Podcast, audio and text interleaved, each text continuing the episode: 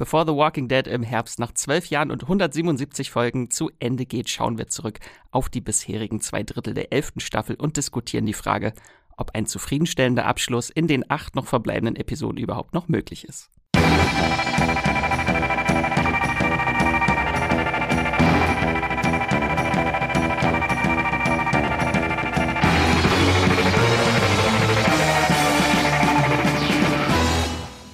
Hallo und herzlich willkommen zu einer neuen Folge vom Streamgestöber, eurem Moviepilot-Podcast, in dem wir über Filme und Serien aus dem großen Streaming-Kosmos da draußen sprechen. Ich bin der Max aus der Moviepilot-Redaktion und im Streamgestöber haben wir schon öfter über The Walking Dead gesprochen. Das letzte Mal ist allerdings schon etwas her. Das war zu Beginn der elften Staffel nach zwei Folgen.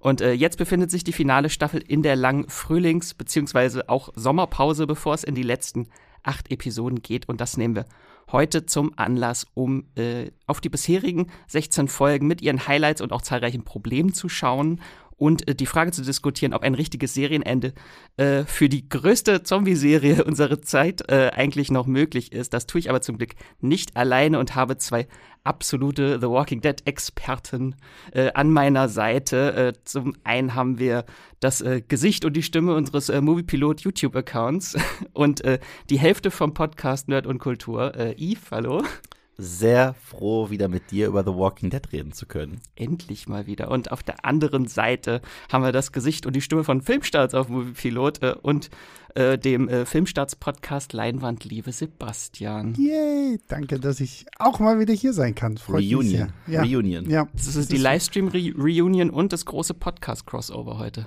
Stimmt. Es ist, ist, nur so irritierend, mit Max über The Walking Dead zu reden und es ist keine Kamera irgendwo aufgestellt. wir können einfach machen, was wir wollen. Das ist wie Avengers Phase 2. Wir hatten jetzt alle unsere Solo-Projekte. Stimmt, ja. Und jetzt treffen wir uns wieder. Solange wir nicht die Defenders sind. Mm. Oh, oh, oh. Nie gesehen tatsächlich. Ne? Nee, ich auch nicht. Da habe ich mich echt vorgedrückt. So, Sebastian, du darfst auch gerne kurz Werbung machen. Worüber redet ihr denn diese Woche eigentlich bei Leinwand, Leinwandliebe?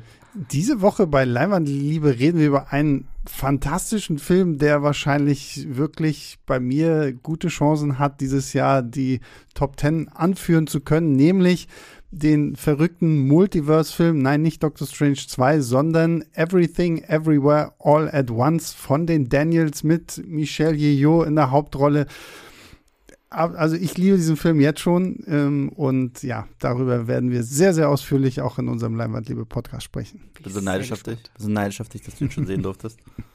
Ja, aber allerdings muss ich dazu sagen, da ich, weil ich den Pressetermin nicht geschafft habe, habe ich so einen Pressescreener nach Hause Die geschickt ich auch bekommen. Hast du auch nichts gesehen? Und ähm, das Ding ist, unten stand irgendwie noch so halbdurchlässig mein Name, mhm. aber oben stand fett so nicht mehr durchlässig der, der Name des Studios und mhm. so musste es gefühlt so überlegen, so, ah, hinter dem Buchstaben ist jetzt gerade Michel Guillot. Ja, okay, gut.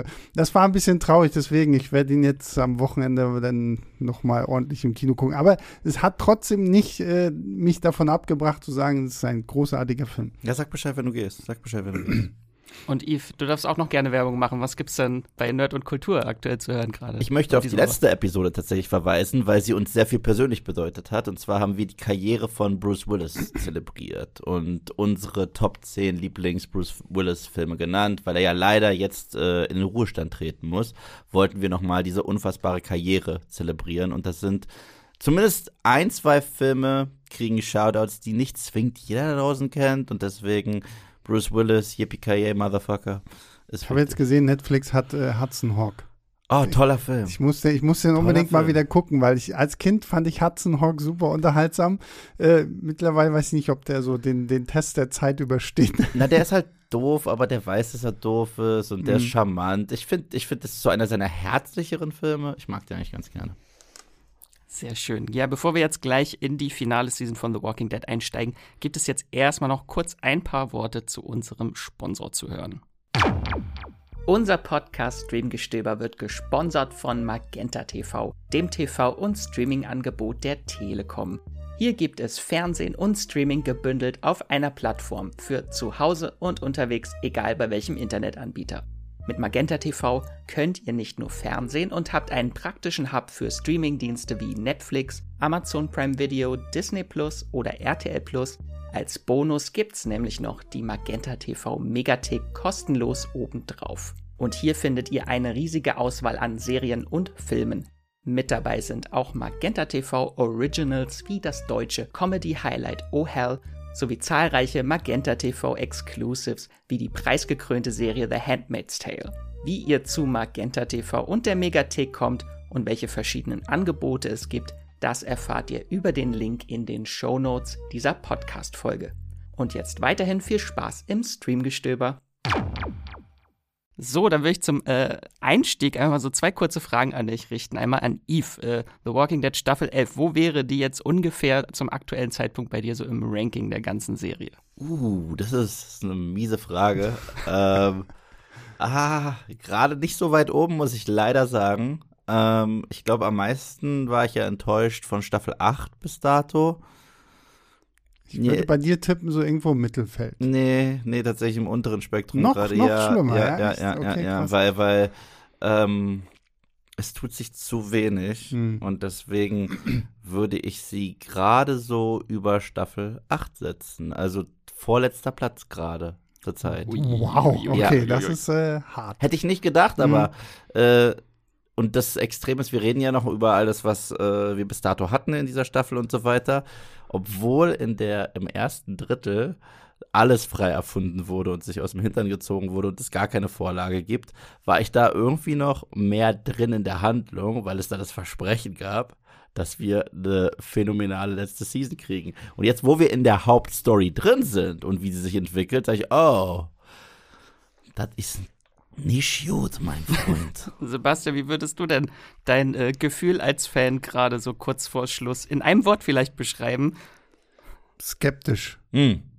Also nach wie vor einfach sehr, sehr skeptisch. So. Also ich hatte mich gefreut, als es hieß, oh, die letzte äh, Staffel, das sind dann auch 24 Episoden, die längste Season, die wir bei The Walking Dead überhaupt hatten. Und ich dachte, oh, sehr, sehr geil. So, dann habt ihr in Ruhe Zeit, alles aufzubauen, Commonwealth und Rick vorbereiten und Michonne vorbereiten. Und jetzt haben wir 16 Episoden irgendwie durch und ich bin einfach mega, mega skeptisch. Ähm, was halt diese ganzen offenen Fragen angeht, die The Walking Dead irgendwie immer noch beantworten muss. Ja, das ist auch interessant, weil wir drei sprechen ja seit, oder ihr beide vor allem auch äh, seit Staffel 8 äh, über die Mhm. Serie in den Livestreams, sind äh, durch Höhen und Tiefen gegangen mit dieser Serie. Und jetzt gerade ist bei mir auch irgendwie so, das ist irgendwie so ein komisches Gefühl, so kurz vorm Mhm. Ende. Ist so ein bisschen die Luft rausgeführt, auch bei vielen Fans. Ja, also es gibt ein großes Problem, was diese Staffel auch noch überschattet. Ähm, und das nenne ich das MCU-Problem. Da sprechen wir später noch. Okay, gut. über das große MCU-Problem. Ähm, genau, hier würde ich einmal eine kleine Spoilerwarnung, bevor wir jetzt ins Hauptthema uns stürzen, aussprechen. Wir sprechen ohne Rücksicht auf Verluste über alles, was in den ersten 16 Folgen oder bis dato bei The Walking Dead passiert ist. Äh, genau, im ersten Teil des Podcasts sprechen wir kurz, oder lassen Staffel 11 Teil 1 und Teil 2 Revue passieren, mal so kurz mit Highlights und sprechen auch über die großen Probleme der 11. Staffel. Und dann im zweiten Teil des Podcasts, den würde ich jetzt den wirklichen Spoiler-Teil nennen, da machen wir dann so einen kleinen Ausblick auf die letzten acht Folgen. Was für offene Fragen müssen noch geklärt werden? Was ist vielleicht schon bekannt? Was haben vielleicht Leaks schon über das Finale verraten? Und sprechen über unsere Theorien, Wünsche, Befürchtungen vor dem Ende. Hm. Dann würde ich sagen, äh, steigen wir ein. Genau, wir reden über die letzte Staffel The Walking Dead. Sebastian, du hast es eben schon gesagt, das ist so die XXL-Season, wurde uns versprochen. 24 Folgen äh, statt der bisherigen 16. Äh, und adaptiert wird hier dann auch sehr lose. Auch nochmal der letzte Handlungsbogen aus den Comics. Also wir steuern wirklich auf das Finale zu. Und jetzt lassen wir mal kurz Revue passieren. Was ist bisher alles passiert? Ich würde sagen, wir können mal so über die wichtigsten Sachen, äh, die großen äh, Arcs sprechen. So das erste große, was in Staffel 11 passiert ist, war natürlich die Reaper. Eve, ich weiß, du liebst die Reaper. Mann, es ist, es ist so schade, weil wir hatten ja diese ganz, ganz tolle ähm, Vorpremiere, wo wir äh, richtig Gäste und Fans der Show eingeladen haben in, Ki in ein Kino. Und da wurden die ersten zwei Episoden, meine ich, Mhm. sogar gezeigt. Ja. Und die fand ich beide wirklich stark. Ich war wirklich happy, The Walking Dead is back. Und es hat mich Achso, gar. nee, wir haben nur eine Folge. Haben wir nur eine gezeigt? nee, das war der Zweiteiler, Archer. Es war ein Zweiteiler. Das war wirklich ein Zweiteiler. Ich weiß, äh, aber Das- wir hatten zwei, nee, wir hatten zwei Folgen Hawkeye und ich glaube, wir hatten wirklich nur eine Episode Ja? ähm, Walking Dead, meine ich. Aber Oh, ich kann mich Dann war eine Folge im Kino und ich hatte Screener vorgesehen für beide ja, Folgen. ja, genau, ja, ja, das deswegen. ist, das ja, ist ja. möglich, das Ja. ist möglich. Auf jeden Fall haben wir die erste äh, Folge gezeigt.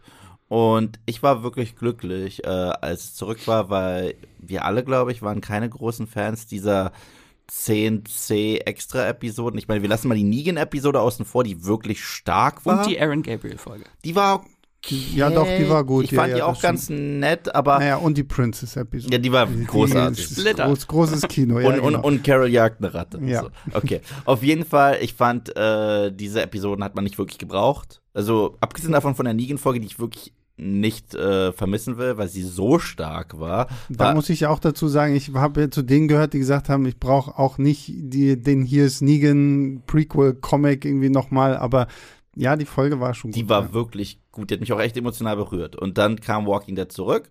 Ich war glücklich, endlich hatten wir wieder den ganzen Cast, hatten wir Maggie zurück, das Feeling war da, dieser Survival-Vibe war da und wir hatten auch wahnsinnig Spaß im Kino. Und auch wie diese Reapers eingeführt wurden, die es natürlich nicht in den Comics gibt, hat mich gar nicht gestört. Ich hatte damit Spaß, genau, ich glaube, genau drei Episoden hatte ich damit Spaß.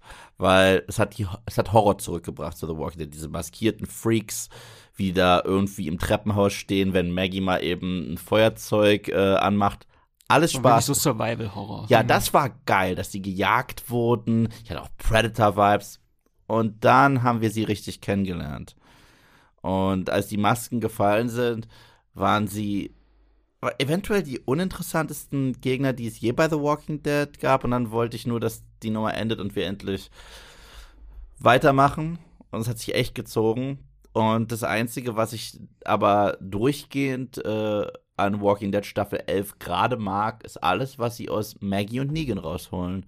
Also das sind so meine zwei MVPs gerade in der Show. Ja. Das war ja auch so, so die Ausgangssituation, als Maggie wieder zurückgekommen ist. Oh, wie geht jetzt die Serie mit dieser, diesem Konflikt Negan-Maggie mhm. um?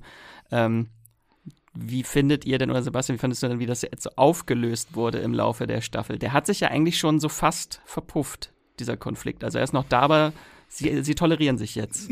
Das ist halt so dieser Punkt, so, ne, wo ich mir echt denke, so, ihr hättet mal die Reapers irgendwie weglassen sollen, dann hättet ihr halt schon in diesen acht Episoden wirklich das Commonwealth irgendwie aufbauen können und hättet euch so ein bisschen mehr auch um Maggie und Negan kümmern können. So. Also ich meine, es gibt ja wirklich sehr, sehr coole Momente in diesen ersten zwei Teilen, gerade zwischen den beiden, wenn, wenn sie da am, am Grab von Alden äh, hockt und er zu ihr hinkommt und sagt so, okay, ich habe gerade gesehen, was du hier mit den Reapers gemacht hast, obwohl du denen gesagt hast, du erschießt sie nicht. Ich habe genau die gleiche Angst, dass du das mit mir machst. Deswegen hau ich jetzt ab. So, und dann auch dieser Moment, wo, wo sie da bei diesem, äh, hier bei Michael Bean da in dem, Mm. in dem Hochhaus Riverband. hocken. Genau, wie Riverband. Und äh, dieser, dieser krasse Moment mit Herschel Jr., der dann die Waffe zieht, als er mitkriegt, ja, okay, du bist der Batman, von dem meine Mama die ganze Zeit immer redet. Das sind super Momente, aber was, was mich halt wirklich extrem gestört hat, war denn, dass zum Schluss von Teil 2 so äh, Maggie vor ihm steht, so, ja, okay, du hast meinen Sohn gerettet. äh, Ich glaube, jetzt kann ich doch anfangen, dir zu vertrauen. Und äh, ach ja, da kommt ja auch noch unser Spin-off, deswegen fange ich jetzt an, dir zu vertrauen. Und das ist halt irgendwie so, wo ich mir denke, so, schade so, da, da, da ist noch so viel Feuer eigentlich drin. Und ich meine, er hat das krasseste gemacht, was er einer Maggie eigentlich nur antun kann, nämlich vor ihren Augen ihren Kerl zu Mus geschlagen, so und dass das jetzt dann irgendwie plötzlich doch auf einmal so schnell dann irgendwie abgehakt wird, fand ich persönlich ein bisschen schade. Wo wir jetzt gerade bei Negan schon waren, das ist ja auch interessant, finde ich, an der elften Staffel, dass die AutorInnen sich wirklich eine komplett neue Story für ihn ausdenken mussten, weil er in den Comics äh, ja nach dem Whisperer-Arc verschwindet Ja. Mhm. und dann in Isolation lebt. Und äh, hier haben wir jetzt äh, dann aber doch eine neue, also erst verschwindet er genau wie in den Comics und kommt dann zurück äh, und dann gab es den großen Twist hier, Baby Daddy Negan. An sich finde ich es cool. Ich finde es generell cool, dass sie sich so kreative Freiheiten nehmen, was viele Figuren angeht. Und mehr Negan schadet der Serie eigentlich nie. Und äh, ich fand auch den ganzen Arc auch in Staffel 9 eigentlich ganz cool, wo er eigentlich die ganze Zeit hinter Gittern war. Hat mhm. auch gut funktioniert. Alles, was er immer mit, äh, mit Judith. Mit Judith besprochen hat. Genau. Und in Staffel 10, wo er so der Marwurf bei den Whisperers war, das hat mir auch richtig gut gefallen. Und die finden immer einen Weg, ihn interessant zu schreiben und mehr aus der Figur rauszuholen, was ich ja auch sehen will. Aber diese Staffel fühlt sich so dermaßen unfokussiert an. Gerade für eine finale Staffel. Ich will da diesen roten Faden spüren. Das merkt man auch bei uns, wenn wir gerade drüber sprechen. Wir springen auch in den Themen hin und her, ja, weil es einfach keinen richtig roten Faden Weil genauso springt die Staffel halt hin und her. es gibt nicht diesen einen roten Faden und es gibt echt nicht das Gefühl, als wenn wir uns aufs Finale hinzubewegen. Und da, ich kann nicht fassen, dass ich den Vergleich bringe und äh, die andere Serie jetzt als positives Beispiel nenne. Ich kann es nicht fassen, dass ich es mache. Game of Thrones, okay? Game of Thrones finale Staffel, ob man sie mag oder nicht, mit Abstand die schlechteste Staffel der Serie. Ich glaube, da können sich alle einig sein. Nein, aber gerne. Macht ihr. Okay, okay, okay, gut. Äh, aber obwohl ich kein Fan davon war, wie man da durchgehetzt ist und all die Sachen, die dort so passiert sind, hat es sich angefühlt wie das Finale. Also es hat sich mehr und mehr so angefühlt wie niemand ist mehr sicher. Äh, wir sehen das Licht am Ende des Tunnels und in irgendeine Richtung äh, beenden wir das jetzt. Ich bin jetzt bei The Walking Dead. Ich habe jetzt zwei Drittel von dieser finalen Season gesehen und es fühlt sich immer noch nicht an, als wenn wir auf irgendwas Monumentales zusteuern, was nicht bedeutet, wir kämpfen erneut gegen eine andere Gruppe. Und das naja, finde ich sehr schade. Ja, das ist halt wieder dieses ähm, Spin-off-Problem. Ne? Und das, das ist, glaube ich, sehe ich auch so ein bisschen, dass man das bei Negan jetzt halt versucht, indem man halt diese Figur von äh, Annie heißt sie, ne? Annie, mhm. äh, damit reinbringt, auch noch sagt, ja, oh, die ist auch schon schwanger und die sind verheiratet. Wo ich mir denke, okay, also ich weiß, Negan bekommt ein Spin-off, um ihn habe ich keine. Um Annie und das Baby habe ich gerade sehr viel mehr Angst als um irgendwen sonst so, weil ich mir denke so, was könnte eine krassere Motivation für einen Negan sein, als dass irgendwas mit seiner Frau passiert? Lass sie vom CRM entführt werden oder lass sie, Gott bewahre, irgendwie sterben oder so. Und ähm, deswegen, also da ich mag auch alles, was sie mit, mit Negan machen, weil ich habe auch wirklich so das Gefühl, dass sie gemerkt haben, okay, die Leute feiern einfach Jeffrey Dean Morgan in dieser Rolle, die wollen einfach mehr und mehr von Negan sehen und deswegen ist, geht der Fokus auch mehr so zu ihm hin. Was aber natürlich auch daran liegt, dass uns halt Derek Grimes Fokus fehlt so, mm. ne? Und, und Negan und gerade auch Daryl jetzt so ein bisschen sich und auch so ein bisschen mittlerweile irgendwie Aaron sich so diese Rolle teilen müssen, Rick Grimes spielen zu müssen. Was ganz krass ist, weil ich weiß noch, als wir Staffel 9 immer besprochen haben, zu dritt und dann manchmal auch mit Andrea, wir haben immer darüber geredet, wie gut es dieser Staffel gelingt, obwohl Rick nicht mehr da ist, dass wir ihn nicht so hart vermissen, weil die Drehbücher so gut sind und weil der ganze Ensemble so ein bisschen nach vorne geschoben wurde. Und deswegen, wir hatten da halt Michonne, Daryl, Carol, äh, Maggie war sogar weg. Aber ich finde, Michonne hat sich sehr schnell angefühlt wie die neue Hauptfigur trotzdem. Zwar häufig äh, hat sich das so ein bisschen geteilt mit äh, Daryl und Carol. Aber das war so Dreh- und Angelpunkt. Und in Staffel 10 hat es auch noch ganz funktio gut funktioniert, dass man portioniert mit Michonnes Episoden umgegangen ist. Da hatte man Daryl halt an der Front im Whisperer-Krieg. Das war so unser ganz klarer Fokus. Mir fehlt jetzt auch der Fokus, wenn es um die eigentliche Hauptfigur geht. Irgendwie dreht sich da alles extrem im Kreis. Carol hat in Staffel 11 bis dato noch nichts zu tun gehabt, also noch gar nichts. Daryl ist halt da für die Action, aber wir sind eigentlich drüber hinaus. Daryl kriegt eigentlich auch so viel Besseres hin als nur die Action. Und du hast es gesagt, wir, wir haben es ja eh schon angesprochen, Spin-offs. In der letzten Staffel von The Walking Dead sollte man Angst um, um unsere Hauptfiguren haben, um die wichtigsten. Aber wenn ich weiß, dass die wichtigsten Figuren nicht wirklich in Gefahr schweben, das ja. würde ich ja nochmal auf den Teil, wo wir über die mhm. Probleme konkret mhm. sprechen. Wir haben das jetzt schon ein bisschen angesprochen. Ähm, aber jetzt, äh, um zu Staffel 11 nochmal zurückzukommen, äh, einfach mal das Größte, was jetzt nichts mit Negan zu tun hat, weil er davon nicht weiter entfernt sein könnte, ist das Commonwealth. Mhm. Äh, wir haben jetzt in der 11. Staffel eine komplett neue Community, die sich anbahnt seit Ende Staffel 9 da gab es diesen mysteriösen Funkspruch als Cliffhanger mm, am Ende stimmt, und dann ja. gab es in Staffel 10 hatte Eugene langsam mit einer mysteriösen Stephanie äh, Funkkontakt, die einer ominösen Riesengemeinschaft angehört, wo 50.000 Menschen leben und die lernen wir jetzt kennen. Ähm, das hatte sich so in den ersten acht Folgen, war das mehr so ein Sideplot, dieses mhm. Commonwealth. Das fand ich aber ganz cool. Das war dieses Audit. Äh, wie hat euch das gefallen? Das fand ich cool. Also ich finde generell setzen dieses Commonwealth immer noch besser um als in den Comics. Also haben sie auch mit den Whisperers gemacht. Und mir hat das ziemlich, ziemlich viel Spaß gemacht zu sehen. Gerade diese sehr ungleiche Crew, Ezekiel, Eugene, Yumiko und Princess, dass ich überhaupt irgendwann mal Princess mögen würde, hätte ich auch nicht gedacht, aber die hat da ganz gut reingepasst, wurde auch ein bisschen besser geschrieben, ihr Humor hat auch wesentlich mehr funktioniert, sie ging mir nicht so hart auf den Keks. So. Und es hat Spaß gemacht, es hat mich sehr an Lost erinnert, wenn du unsere verwilderten Hauptfiguren hast, die auf einmal irgendwo auftauchen, wo es Leuten wesentlich besser geht und so, was zur Hölle passiert hier eigentlich? Echt Spaß gemacht. Aber jetzt, wo wir sehr viel Zeit mit dem Commonwealth verbringen, gibt es ein paar Standouts, so wie hier ähm, Mercer oder Lance Hornsby, den ich sehr stark finde. Über den, oder Sebastian, ja, Sebastian Milton. Der nicht, der nicht so krass äh, heraussticht. Ich finde, Lance Hornsby ist schon so eine richtige äh, Standout-Figur in, in dieser finalen Staffel und auch gut besetzt und gut gespielt und ekelhaft geschrieben. Finde ich alles toll. Aber ich weiß leider auch nicht, warum es, es artet leider so aus, wie es, Zeit, wie es in den letzten Staffeln immer ausgeartet ist, nur halt ein bisschen größer. Das ist so wie Avengers Age of Ultron, weißt du, es ist das gleiche nochmal, nur ein bisschen größer. Ja. Ich finde, dieser ganze Commonwealth Arc hätte in Teil 1 schon so gezeigt werden müssen, wie wir ihn jetzt in Teil 2 gesehen mhm. haben, damit du dann quasi so alles, was jetzt quasi das Finale von Teil 2 andeutet, was noch kommt, dann in Teil 2 hättest und dann hättest du Teil 3 gehabt, um vielleicht noch irgendwie äh, da so halt alle anderen offenen Fragen aufzubauen. Reden wir ja gleich noch drüber.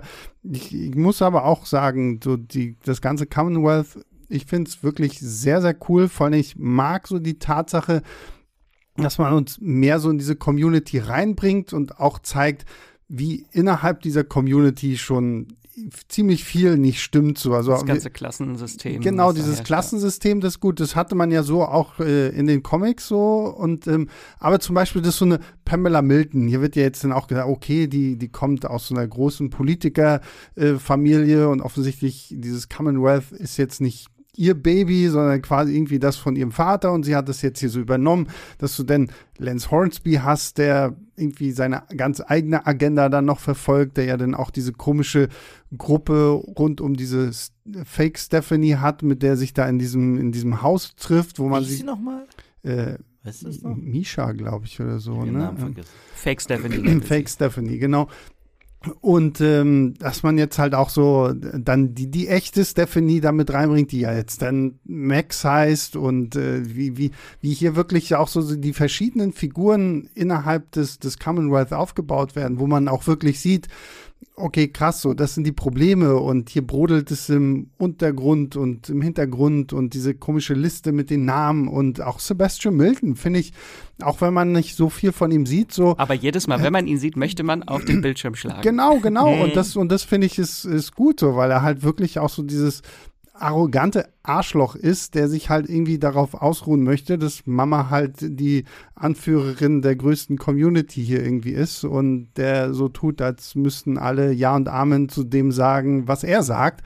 Und das mag ich halt wirklich auch wahnsinnig gerne, nur ich hätte es halt lieber schon in Teil 1 gesehen. Ich finde das auch sehr spannend mit dem Commonwealth. Das ist etwas, was mir aufgefallen ist, seit Angela Kang so wirklich The Walking Dead als Showrunnerin übernommen hat, dass wir so auch so verschiedene Gesellschaftsformen nochmal irgendwie uns anschauen, dass die Serie so wirklich auch so durch amerikanische Geschichte so ein bisschen mhm. immer nochmal zurückschaut und um dann irgendwann an den Endpunkt zu kommen, wie geht es denn jetzt für diese Welt nach der Postapokalypse irgendwie weiter? Und dann haben wir jetzt hier das Commonwealth, was irgendwie schon fast wie so eine Monarchie ist. Mhm. Und dann haben wir sowas wie Alexandria, was so eine Rätedemokratie ist. Und dann haben wir die Autokratie von äh, Maggie in ihrem Hilltop. Das finde ich halt sehr cool, dass man so verschiedene Systeme erforscht und die Charaktere für sich vielleicht auch herausfinden müssen, ähm, was ist so das Endziel für uns? Was ist vielleicht so die beste Lösung, äh, mit der diese Serie auch enden kann? Das finde ich ganz spannend. Ähm, genau, und äh, wir hatten eben schon mal kurz über Lance Hornsby gesprochen. Mhm. Yves, äh, wie findest du denn diesen Konflikt äh, Lance Hornsby, Maggie? Ähm, ich finde es im Gesamten ziemlich cool. Ich finde geil, wie viel sie aus dieser Figur rausholen, die ja den Comics nicht wirklich viel zu sagen hat und nicht wirklich viel Präsenz hat. Dieses charmante Grinsen. Ich meine, er kommt dir in der ersten Folge, wo man ihn sieht, vor wie so ein Waschmaschinenverkäufer im Fernsehen. Äh, mit, mit dem Kolgate-Grinsen und so weiter und so fort. Und äh, wenn man dann seine psychopathische Seite sieht und wie berechnet der ist, finde ich, ist ein sehr cooler Twist, was die Figur angeht. Und dass er trotzdem in erster Linie Leute davon überzeugen möchte, sich einvernehmen zu lassen. Und er dann erst reagiert, wenn es einfach nicht so läuft, wie er das will. Fand ich auch ziemlich cool geschrieben. Und er spielt es halt auch durchgehend gut. Es gibt diese eine Szene, wo er da am Tisch sitzt, wie so ein verletzter Michael Corleone die äh, sogar schon im Trailer zu sehen war. Also ich weiß, Maggie war auch mal Michael Corleone am Ende von Staffel 8, aber darüber reden wir schon lange nicht. Das wurde geredconnt. Das, das, das wurde geredconnt. Der Konflikt mit Maggie und generell der Konflikt jetzt auch mit Daryl und so weiter hat mir gut gefallen. Das Problem hier war häufig die Umsetzung und die Drehbücher einfach nur, wenn es um den reinen Plot geht. Also die Figuren haben eine gute rivalisierende Dynamik miteinander. Macht auch Spaß, hier ein paar Shootout-Sequenzen zu sehen. Aber zum Beispiel, das hast du auch sehr richtig gesagt in der Video, Sebastian, es gibt eine Szene, in der Maggie und Daryl sich in ein Haus verschanzen. Und Lance Hornsby taucht dort auf mit seinen Stormtroopers. Und die sollen das ganze Haus umzingeln. Und es ist eine Hütte, also es ist ein Bungalow. Das hast du eigentlich in zwei Minuten umzingelt. Wenn wir jetzt da zu dritt sind, kann jeder in einer Ecke stehen und wir sehen, wenn da jemand rauskommt. Und obwohl das die besten trainierten Soldaten auf der Welt sind, stehen sie alle in Reihe und Glied und umzingeln das Haus irgendwie nicht. Und dann sind die auch noch überrascht, dass Maggie und Daryl aus einem Fenster kriechen können. Und es war, das stört mich so sehr. Es gibt hier so viele krasse Deus Ex Machina Momente oder Deus Ex Blödina Momente, wo Figuren müssen kurz dumm sein, damit der Plot vorangeht, äh, was so schade ist, weil ich möchte halt Angst, ich möchte richtig Angst haben um Maggie, ich möchte Angst haben um Daryl. Und das kann ich leider nicht. Ob das ist einfach so was Generelles auch von dieser, also von, nach den ersten acht Folgen, dass die Serie wirklich so einen Bruch hat, auch in der Stimmung. Mhm. Du hast jetzt nicht mehr so die große Angst vor den Charakteren. Generell ist der Horror dann doch recht zurückgefahren. Das fand ich am Anfang sehr, sehr spannend, als dieses Commonwealth plötzlich dann ab Folge 9, nee, ab Folge 10 ging das dann so richtig los. Das fand ich auch super. Dann wirkte die Serie plötzlich so viel leichter plötzlich. Mhm. Vorher hattest du wirklich diesen Survival-Horror und plötzlich war es so, ah, und ähm, zwei Sachen noch äh, bei Lance Hornsby. Was mich da halt auch gestört hat, war diese Zusammenarbeit mit Lia. So, weil, äh. ja, wir hatten ja Lia noch, weil Daryl hat seine Reaper-Freundin jetzt dann am Ende von Teil 1 doch nicht äh, umgebracht und äh, dann ist sie jetzt halt, nee, am, am Anfang von Teil 2 ist es ja Folge mhm. 9, ne?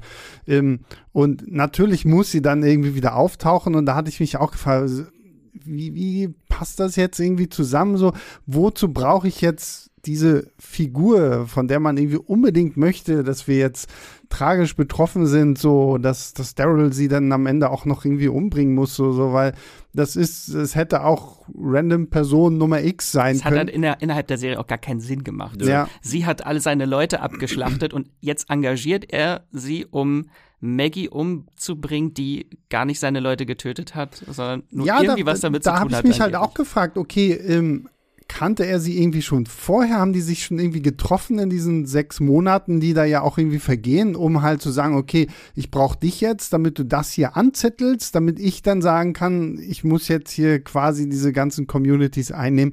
Das, das war halt auch so, was du schon meintest, Yves. So, das sind so Plot-Elemente, die sind so aus dem Nichts gegriffen. Die sind einfach saukonstruiert. Saukonstruiert und ergeben halt vorne und hinten keinen Sinn. Was dachte er sich auch? Dachte er, dass Lia im Alleingang mehr erreicht als seine ganzen Truppen, ja. von denen er so viele hat.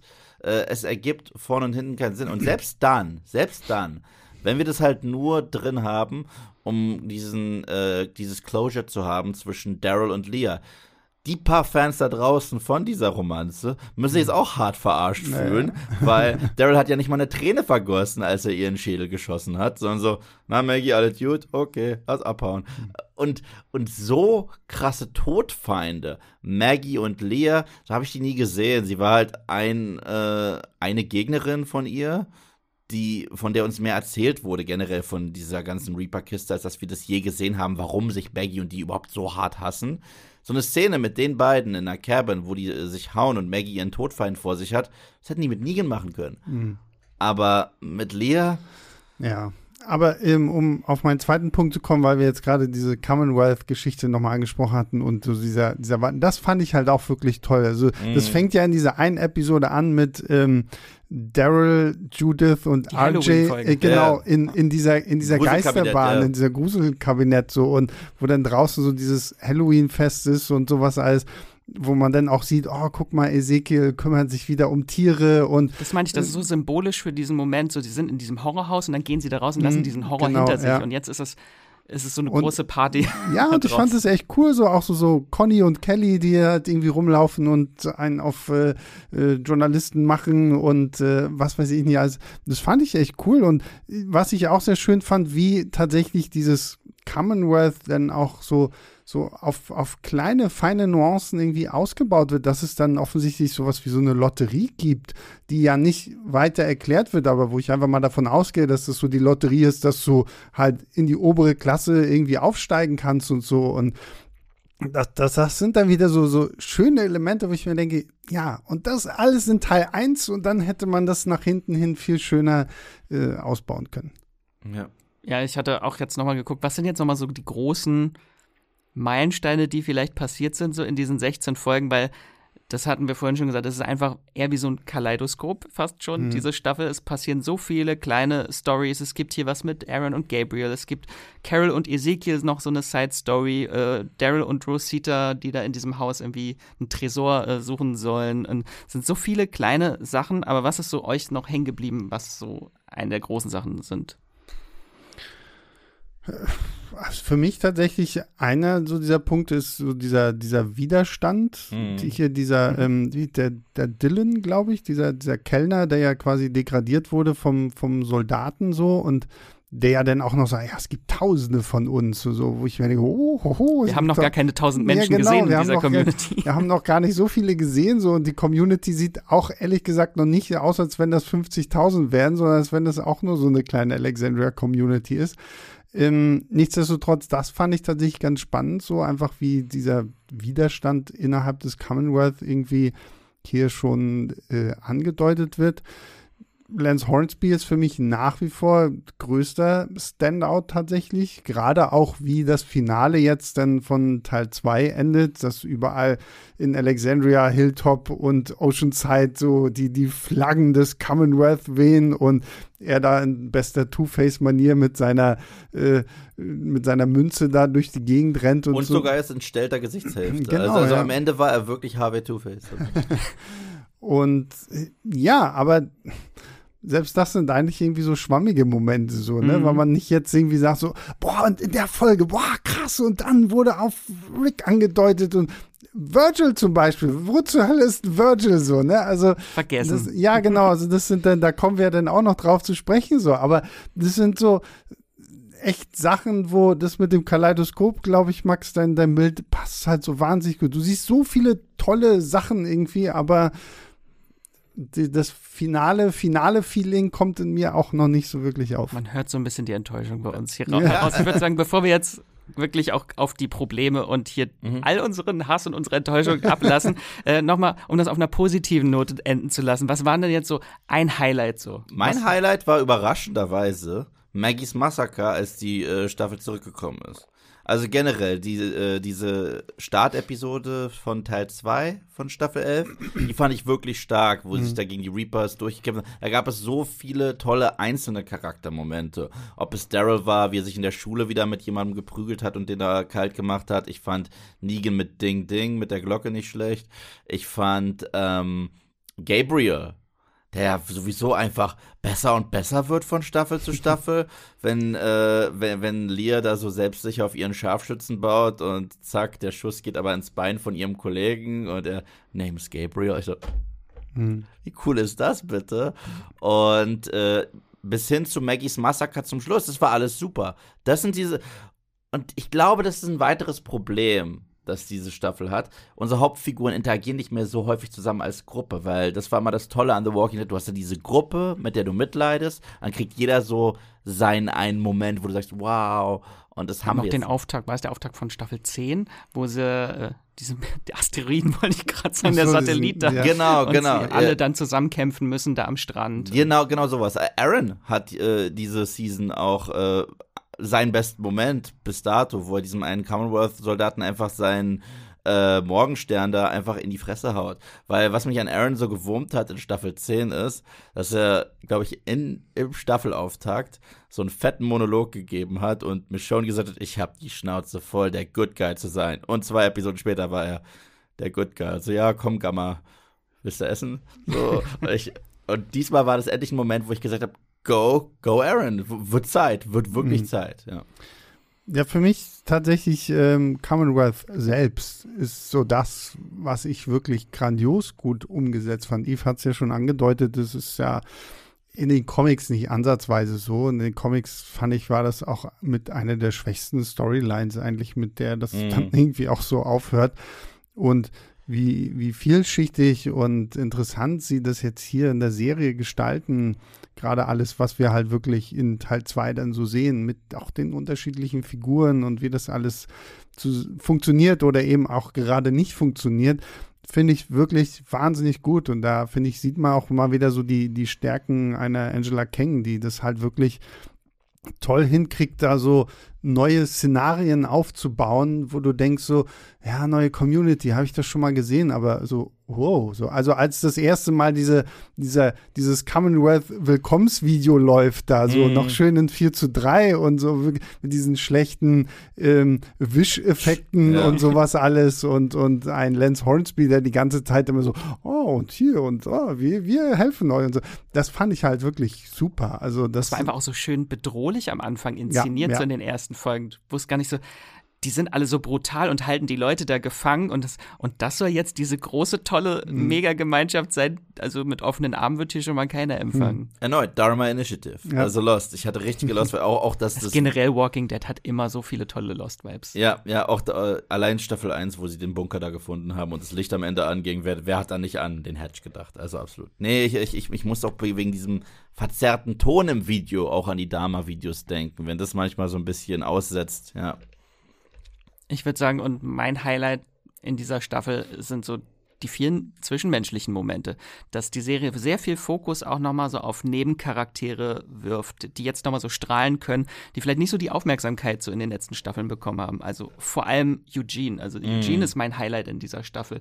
Gerade in den Folgen, wo er da vom Commonwealth befragt wird und da zusammenbricht, aber sie trotzdem noch äh, mit seiner List irgendwie hintergeht und nicht seine Community richtig verrät. Äh, das ist einfach so toll, wie er dann sich da in Verschwörungstheorien verliert im Mhm. Commonwealth und da zusammenbricht. Äh, das hat mir sehr gefallen. Und so viele kleine süße Momente, so wie mit Princess und Mercer, so eine kleine Romanze, die im Hintergrund stattfindet. Und alle Momente mit Carol und äh, Ezekiel, da muss ich immer heulen, weil es Oh. einfach so diesen das große Trauma aus Staffel 9, einfach nur, dass Ja, sie ihren ja, Sohn stimmt. verloren haben. Das, das zieht sich für mich immer so durch. Das sind so die Sachen, so diese kleinen zwischenmenschlichen Momente, die für mich auch The Walking Dead auch ausmachen. Absolut, absolut. Aber selbst da, ich, ich, ich liebe es ja auch. Ich finde, bei Eugene gebe ich dir vollkommen recht. Ich finde, der ist, generell so ein Scene und der, wie der sich gemausert hat, muss man auch immer sagen. Das kann The Walking Dead einfach. Die können Charaktere nehmen und sie wirklich so gut entwickeln, dass wenn sie dann irgendwann eine ganz andere Figur geworden sind, ist es glaubwürdig. Wie, guck dir Carol an in Staffel 1 und 2, guck sie dir jetzt an.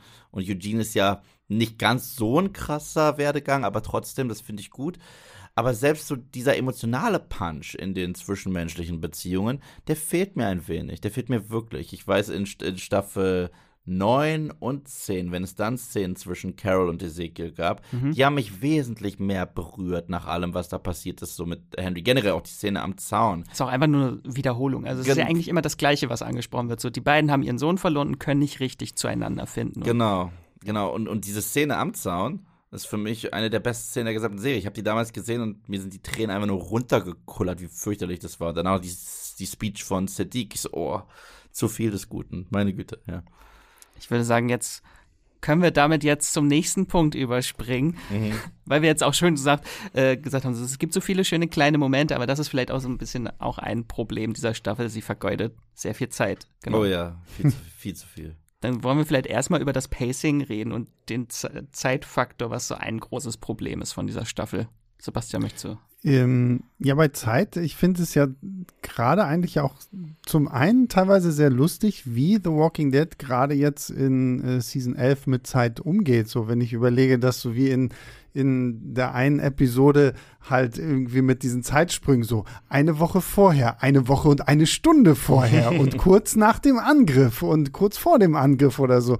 So, also wie so mit den, mit äh, den, den Rückblenden und wir, wir springen in der Zeit nach vorne äh, gearbeitet wird, hatte tatsächlich teilweise irgendwie auch schon halb was Komödiantisches, gerade mit diesen Einblendungen irgendwie so, ne? Eine Woche später und eine Stunde so, ne? Das, ähm, aber generell, ich habe es ja auch schon gesagt, so dieses, der ganze erste Teil, finde ich, den hätte man sich sparen können. Also mhm. diese ganze Reaper-Kiste hätte ich wirklich nicht gebraucht.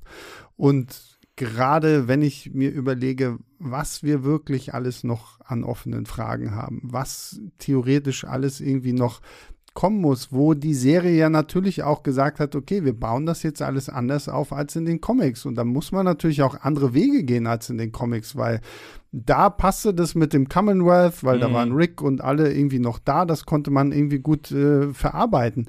Aber jetzt haben wir eigentlich noch so viel offen und dass wir jetzt schon von der großen XXL-finalen Season 16 Episoden durchhaben und wir uns eigentlich immer noch so viel fragen, was ist da los? Und ich will jetzt nicht schon vorweggreifen, deswegen bleibe ich erstmal so schwammig. Finde ich es einfach super schade, so dass wir ähm, dieses Zeitproblem haben, wo keins hätte sein müssen. Und dann sind wir wieder bei Game of Thrones, wo, wo ich mir denke, okay, jetzt habt ihr noch acht Episoden, in denen ihr wahnsinnig viel leisten müsst, um zumindest uns, die wir wirklich seit Staffel 1 an bei dieser Serie mit dabei sind, auch wenn einige von uns vielleicht zwischendurch eine längere Pause gemacht haben. ich habe es ja eingangs gesagt, 177 Folgen sind das ja. dann. Zwölf Jahre Walking Dead, das ist ein riesen Popkulturphänomen, ja, diese ja. Serie. Und dann ist es, plätschert das so vor sich hin auf den letzten Metern. Das finde ich so schade, weil ich, ich werde nie vergessen, die erste Episode gesehen zu haben. Ich habe diese Serie, ich wusste nicht, dass das auf Comics basiert. Ich dachte mir, wie, ihr macht jetzt eine Serie mit Zombies und wollte mir nur die erste Folge angucken und bin davon ausgegangen, dass ich das danach trashen kann. Ich dachte, das ist der letzte Dreck.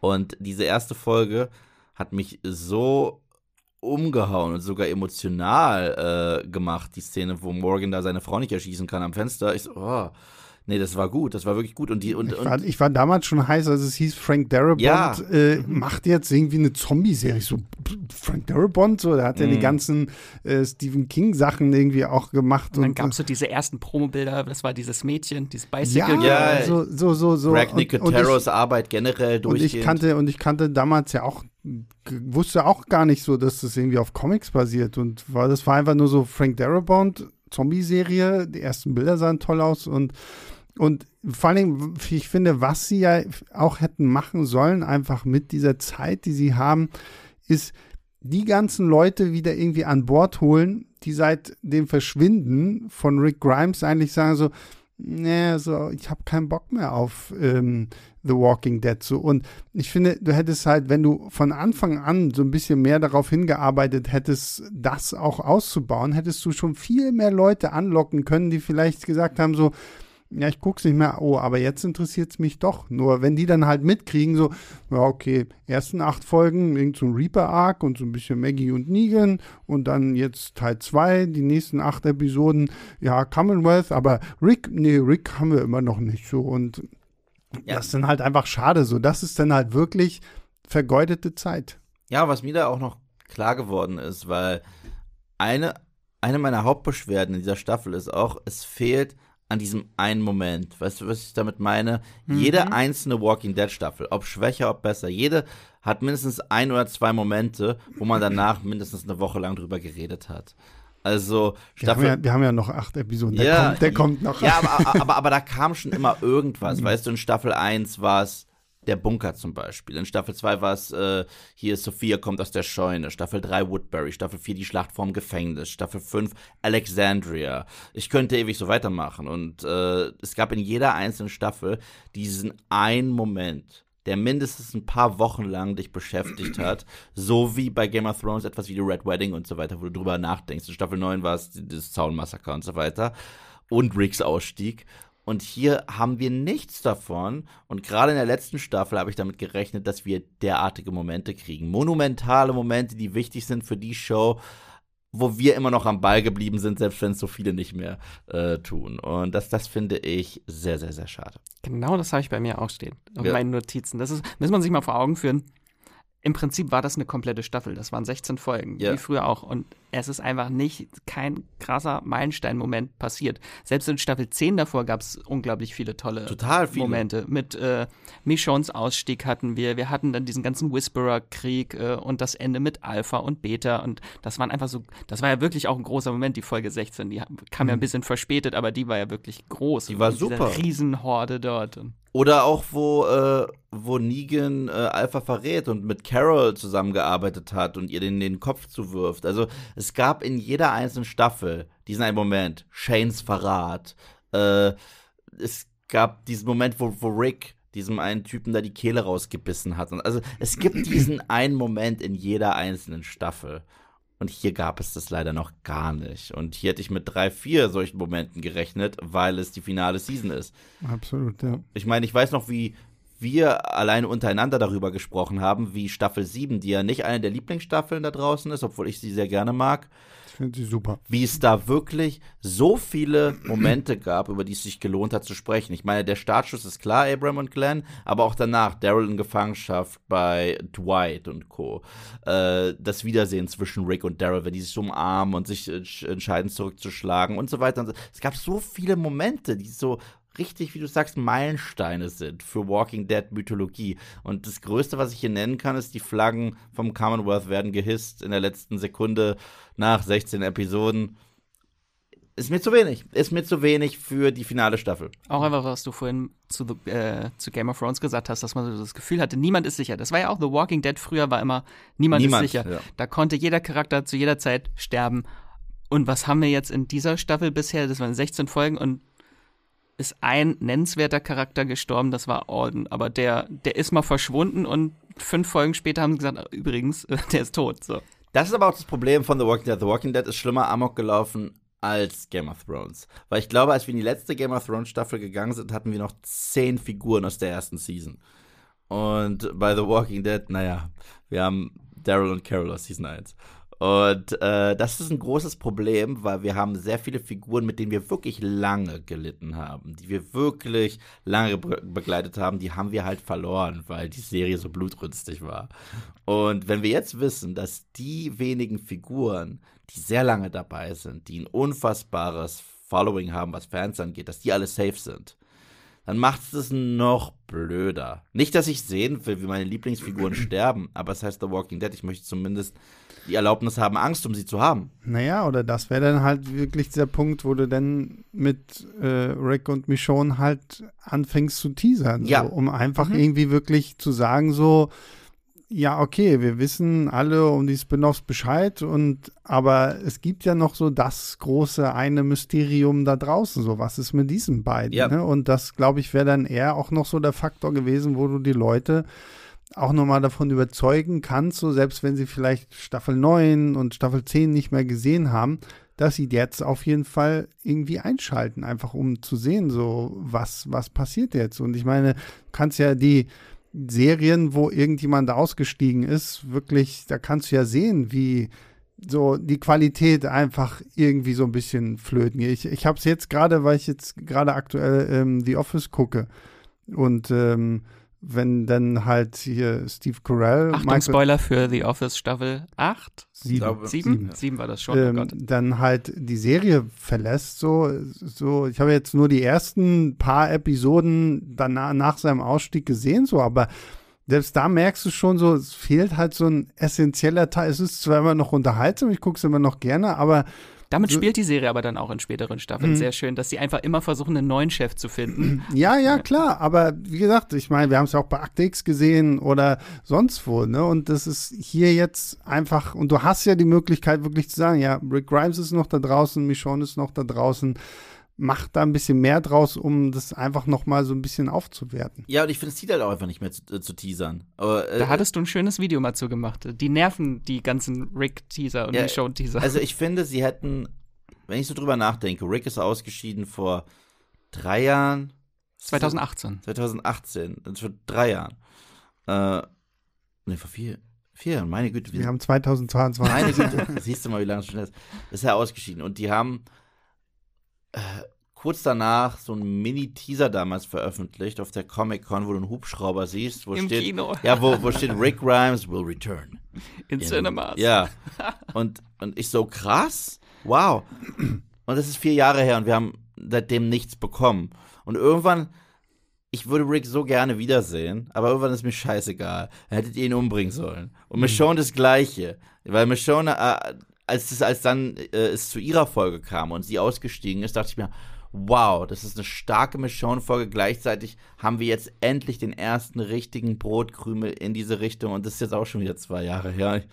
Nee, das, so funktioniert das nicht. Ich glaube, da verwechselt äh, äh, AMC's The Walking Dead sich mal ganz krass mit dem Marvel Cinematic Universe da kannst du Thanos äh, in, in, jedem Film irgendwie hinten mal winken zeigen oder wie er in einem Stuhl sitzt und so weiter und irgendwann sagt, fine, I'll do it myself und ihn dann bringen, weil du hast ja noch so viele Projekte und Marvel ist auch nicht immer das Gleiche. Also, ja, es ist auch irgendwo schon, aber Guardians of the Galaxy ist nicht Captain America the Winter Soldier.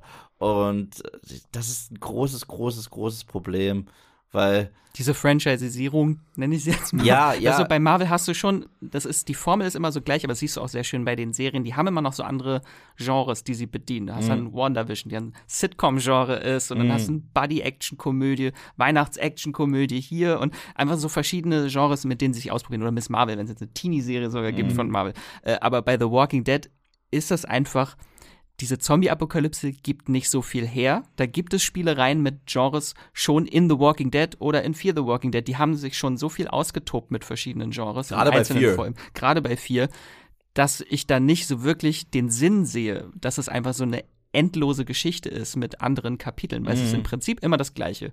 Menschen müssen überleben. So. Naja, und da sind wir doch bei meinem Lieblingsthema. Was zur Hölle war denn bitte The Walking Dead World Beyond? So, Scheiße. Zwei, Staff zwei Staffeln hatten wir da jetzt in so ein bisschen so Teenies in der Apokalypse. Sie haben Monopoly gespielt. Ja, aber wo ich mir auch denke, so, wozu brauche ich das? Also, was hat mir diese Serie jetzt gemacht? Außer, dass wir halt in Staffel 2 im Finale eine Post-Credit-Scene haben, die zumindest mal gesagt hat, ja, okay, das ist die Origin-Story für die Zombies. Die kommen irgendwo aus einem Labor in Frankreich, haben sich dann in der ganzen Welt verbreitet, womit wir zumindest dann so, so halb diese Bestätigung haben, weil das war ja auch immer so, oh, ist das, äh, das ist wirklich auf der ganzen Welt, so, ne? Und aber ansonsten, das, das, das Mysterium CRM wurde nicht irgendwie groß weiter ausgebaut.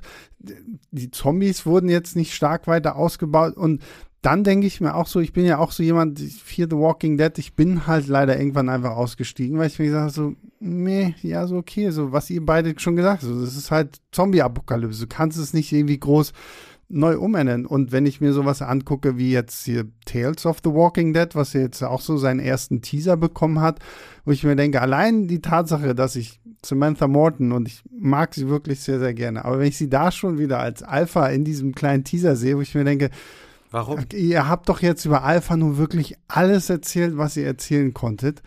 Und, und das sah auch nicht spannend aus, weil sie hatte lange Haare da noch und das heißt, das muss lange vor ihrer Zeit, ja. bevor sie Beta kennengelernt hat. Wer, wer will sein. das sehen? Also es gibt nicht so viel her. Und das Spannende ist, wir haben ja, wie gesagt, damals, wir waren alle überrascht, wie äh, positiv bestimmt wir waren mit dem Abschied von Rick Grimes, dass die Tür noch offen gelassen wurde und dass wir ihn trotzdem für den Rest von Season 9 damals nicht wirklich vermisst haben, mhm. weil die Drehbücher so stark waren, das Storytelling so stark waren, der Rest des Ensembles in den Vordergrund gerückt wurde ich merke, dass die Staffel nicht so gut ist, weil ich jetzt nur noch Rick sehen will. Ich bin jetzt an einem Punkt angekommen, wo ich gesagt habe, ich will jetzt Rick sehen und es reicht, weil ihr könnt es nicht ewig teasern. Ihr hattet nicht den Mut, ihn zu töten. Ihr hattet nicht den Mut, Michonne zu töten. Beide leben. Die Schauspieler hätten auch beide sagen können, das war's endgültig für mich. Andrew Lincoln sagt, Walking Dead, ciao. Dann Nagoria sagt, Walking Dead, ciao. Und dann ist es so. Es tut weh, wenn die sterben, aber dann haben wir zumindest ein Ende für die beiden Figuren. Hatten wir auch für andere auch, wo es weh getan haben. Aber nein, die sind draußen. Dann holt man Virgil zurück. Dann macht er den Mund nicht auf. Judith weiß, dass Michonne nach ihrem Papa sucht, sagt Daryl nichts. Und es ist auch schon wieder zwei Jahre her, seitdem sie nichts gesagt hat. Und das geht mir dann gehörig auf den Keks. Und wenn wir dann jetzt im Trailer für Part 3 Daryl sehen mit dem Revolver von Rick in der Hand. Komm schon, Mann. Komm schon. Aber das ist halt auch wirklich so ein großes Problem, gut, dass du ansprichst. Äh, was mir aufgefallen ist, ohne jetzt direkt über die Staffel selbst zu sprechen, aber es ist einfach das Franchise ist so das größte Problem an der finalen Staffel. Einfach, das ist so eine Ungewissheit. Wann es gibt, es gibt scheinbar keinen Plan wirklich mhm. äh, für dieses Franchise. Es werden irgendwelche Serien angekündigt, aber die wissen auch nicht so ganz, was sie damit machen wollen. World Beyond war auch groß angekündigt äh, und dann wusste man auch nicht, was das sollte am Ende. Äh, wir hatten die Rick-Filme, das ist so eine Ungewissheit, wir wissen gar nicht, ob die überhaupt noch stattfinden. Dann haben wir dieses Carol Daryl Spin-off wir wissen auch nicht, ob das überhaupt noch stattfindet, ob es überhaupt jemand ex äh, existiert hat. Gerade vor letzte Woche äh, bei Twitter und Reddit überall die Gerüchteküche brodelt schon, dass das mittlerweile auch nur noch ein Daryl-Spin-off ist, weil Melissa McBride anscheinend auch keinen Bock mehr hat nach zwei Jahren jetzt äh, mhm. darauf. Also man weiß einfach gar nichts. Da wurde ja nicht mal ein Titel äh, veröffentlicht. Wir wissen ja, ja, nicht mal, wie das heißt. Maggie, Maggie und Negan haben ja wenigstens einen Titel und sogar ja. schon ein schlechtes Poster bekommen. Aber das ist halt auch, und dann finde ich halt auch die Fans immer so lustig, das kriegen wir auch dann immer so mhm. unter unseren Videos oder im Livestream mit, so wenn die sagen so, und was ist, wenn das genau wie, weil, weil ähm, Robert Kirkman hat ja damals bei den Comics auch gesagt, ja, ich habe noch ganz viel mhm. Stoff so und dann irgendwie so zwei Ausgaben später war auf einmal alles vorbei und tschüss, ciao, auf Wiedersehen, The Walking Dead. War ein großer Shitstorm damals, weil ja. die ganzen Händler in den USA schon Comics vorbestellt hatten, mhm. die es gar nicht gab. Ja. Ja, und, und hier finde ich es jetzt halt auch lustig, so wie viele sich so versuchen, da ranzuklammern, so nach dem Motto, diese ganzen Spin-offs sind alle nur so, so, so Bullshit, wo ich mir aber auch denke, Nein, das nee, sind reelle das, Ideen, aber die wissen gar nicht, ja, was sie damit machen sollen. Da kriege ich solche Star Wars Flashbacks, das glaubst du gar nicht. Da kriege ich Star Wars Flashbacks, als mir alle gesagt haben, weil, weil ich, ich war ja damals, nach Episode 8 habe ich gesagt, diese, diese Trilogie hat keinen Plan. Hm. Und dann als Episode 9 kam, haben alle gesagt, okay, diese Trilogie hat keinen Plan. Und ich, ich, ich wusste, dass das Episode 9 erneut wieder äh, Episode 8 widersprechen wird. Und so ähnlich fühle ich mich jetzt hier, weil die kündigen was an sagen, das ist wichtig für das und das und das. Die haben auch gesagt, dass World Beyond krass wichtig sein wird für Rick Grimes. War es nicht. World Beyond ist für mich der Inbegriff, das ist keine Serie, das ist Content. Das ist keine Serie, das ist einfach nur, es existiert. Ja, aber das Krasse bei World Beyond zum Beispiel ist ja, selbst wenn du dir das Finale anguckst, da sind ja auch nochmal tausend Fragen irgendwie offen, weil dieser Silas ist jetzt auf einmal irgendwie Soldat äh, beim CRM, die hier ähm, Hope forscht mit ihrem Vater dann jetzt irgendwie an, an einer Heilung, während Iris irgendwie mit, mit den anderen Leuten irgendwie Wäre das nicht schön, wenn am Ende der Serie einfach Eugene auf Hope trifft und sie sagt, ich habe eine Heilung gefunden und er sagt, verarsch mich doch nicht. Ja, du, na und. Geh weg und, und, und schickt sie wieder weg, weil er sagt, ich habe damit schon mal Leute verarscht. Genau. Und ich frage mich halt auch, okay, gibt's denn jetzt noch irgendwie das, das krasse Crossover-Event mit, mit Figuren aus Fear the Walking Dead, The Walking Dead und World Beyond? Oder wie, wie soll das alles funktionieren so? Und da, da denke ich mir halt wirklich, kündigt erstmal gar nichts an. Mm macht erstmal die Staffel, weil dann würden wir uns jetzt tatsächlich auch noch so ein bisschen äh, davor fürchten, so, oh Gott, könnte Daryl noch sterben, könnte Maggie noch sterben, was ist mit Negan, was ist mit Carol und so, so. Anstatt dass wir jetzt irgendwie gefühlt immer noch so da sitzen und ja, ja, so. Die, wir warten jetzt ja eigentlich nur jede einzelne Episode darauf, dass es ein Setup ist für ein weiteres Projekt. oder dass, oder, ja. oder dass Rick Grimes zurückkommt. Ja, genau. Und und das hat die nicht verdient. Die nee, das hat die Serie nicht verdient und das macht dann einen Kevin Feige doch besser. So, obwohl es mich Klar. auch häufig aufregt, dass ein paar der Marvel-Filme sich eigentlich nur anfühlen wie Trailer für den nächsten und ich den nur gucke, damit ich eine Post-Credit-Scene sehe, die mir verspricht, dass der nächste Film besser ist als das, was ich gerade gesehen habe. Das regt mich auch auf. Aber das macht einen Kevin Feige einfach besser. Walking Dead ist dafür einfach nicht geeignet. Und müssen wir jetzt Jadis nochmal wieder sehen? Ist die jetzt doch super böse? ich will, ist mir scheißegal. So, es ist. Vor, vor, allem, wir haben ja jetzt auch in der finalen Staffel, nach zwölf Jahren, nach elf Staffeln, äh, dieses Commonwealth als für die so Endgame für die Charaktere mhm. scheinbar.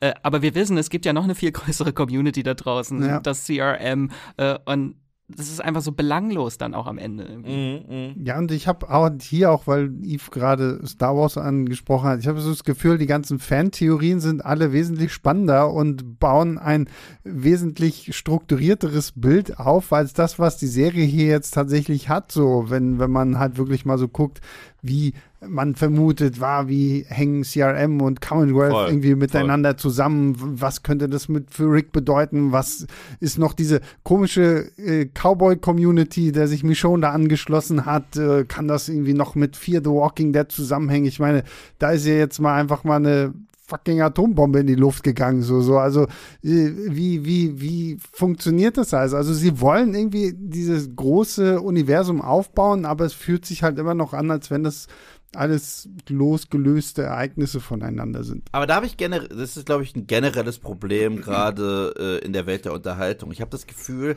Wir werden immer größer. nein, nein, nein, nein, nein, nein, ich habe ich hab, ich hab, ich hab das Gefühl, dass sehr viele kreative Köpfe ein großes Bild im Kopf haben, aber sich gar keine Gedanken machen, wie das so in einen Gesamtkontext reinpasst. Wie zum Beispiel, wäre es nicht cool, wenn wir eine Show hätten, in der Boba Fett ein Mafia-Boss ist?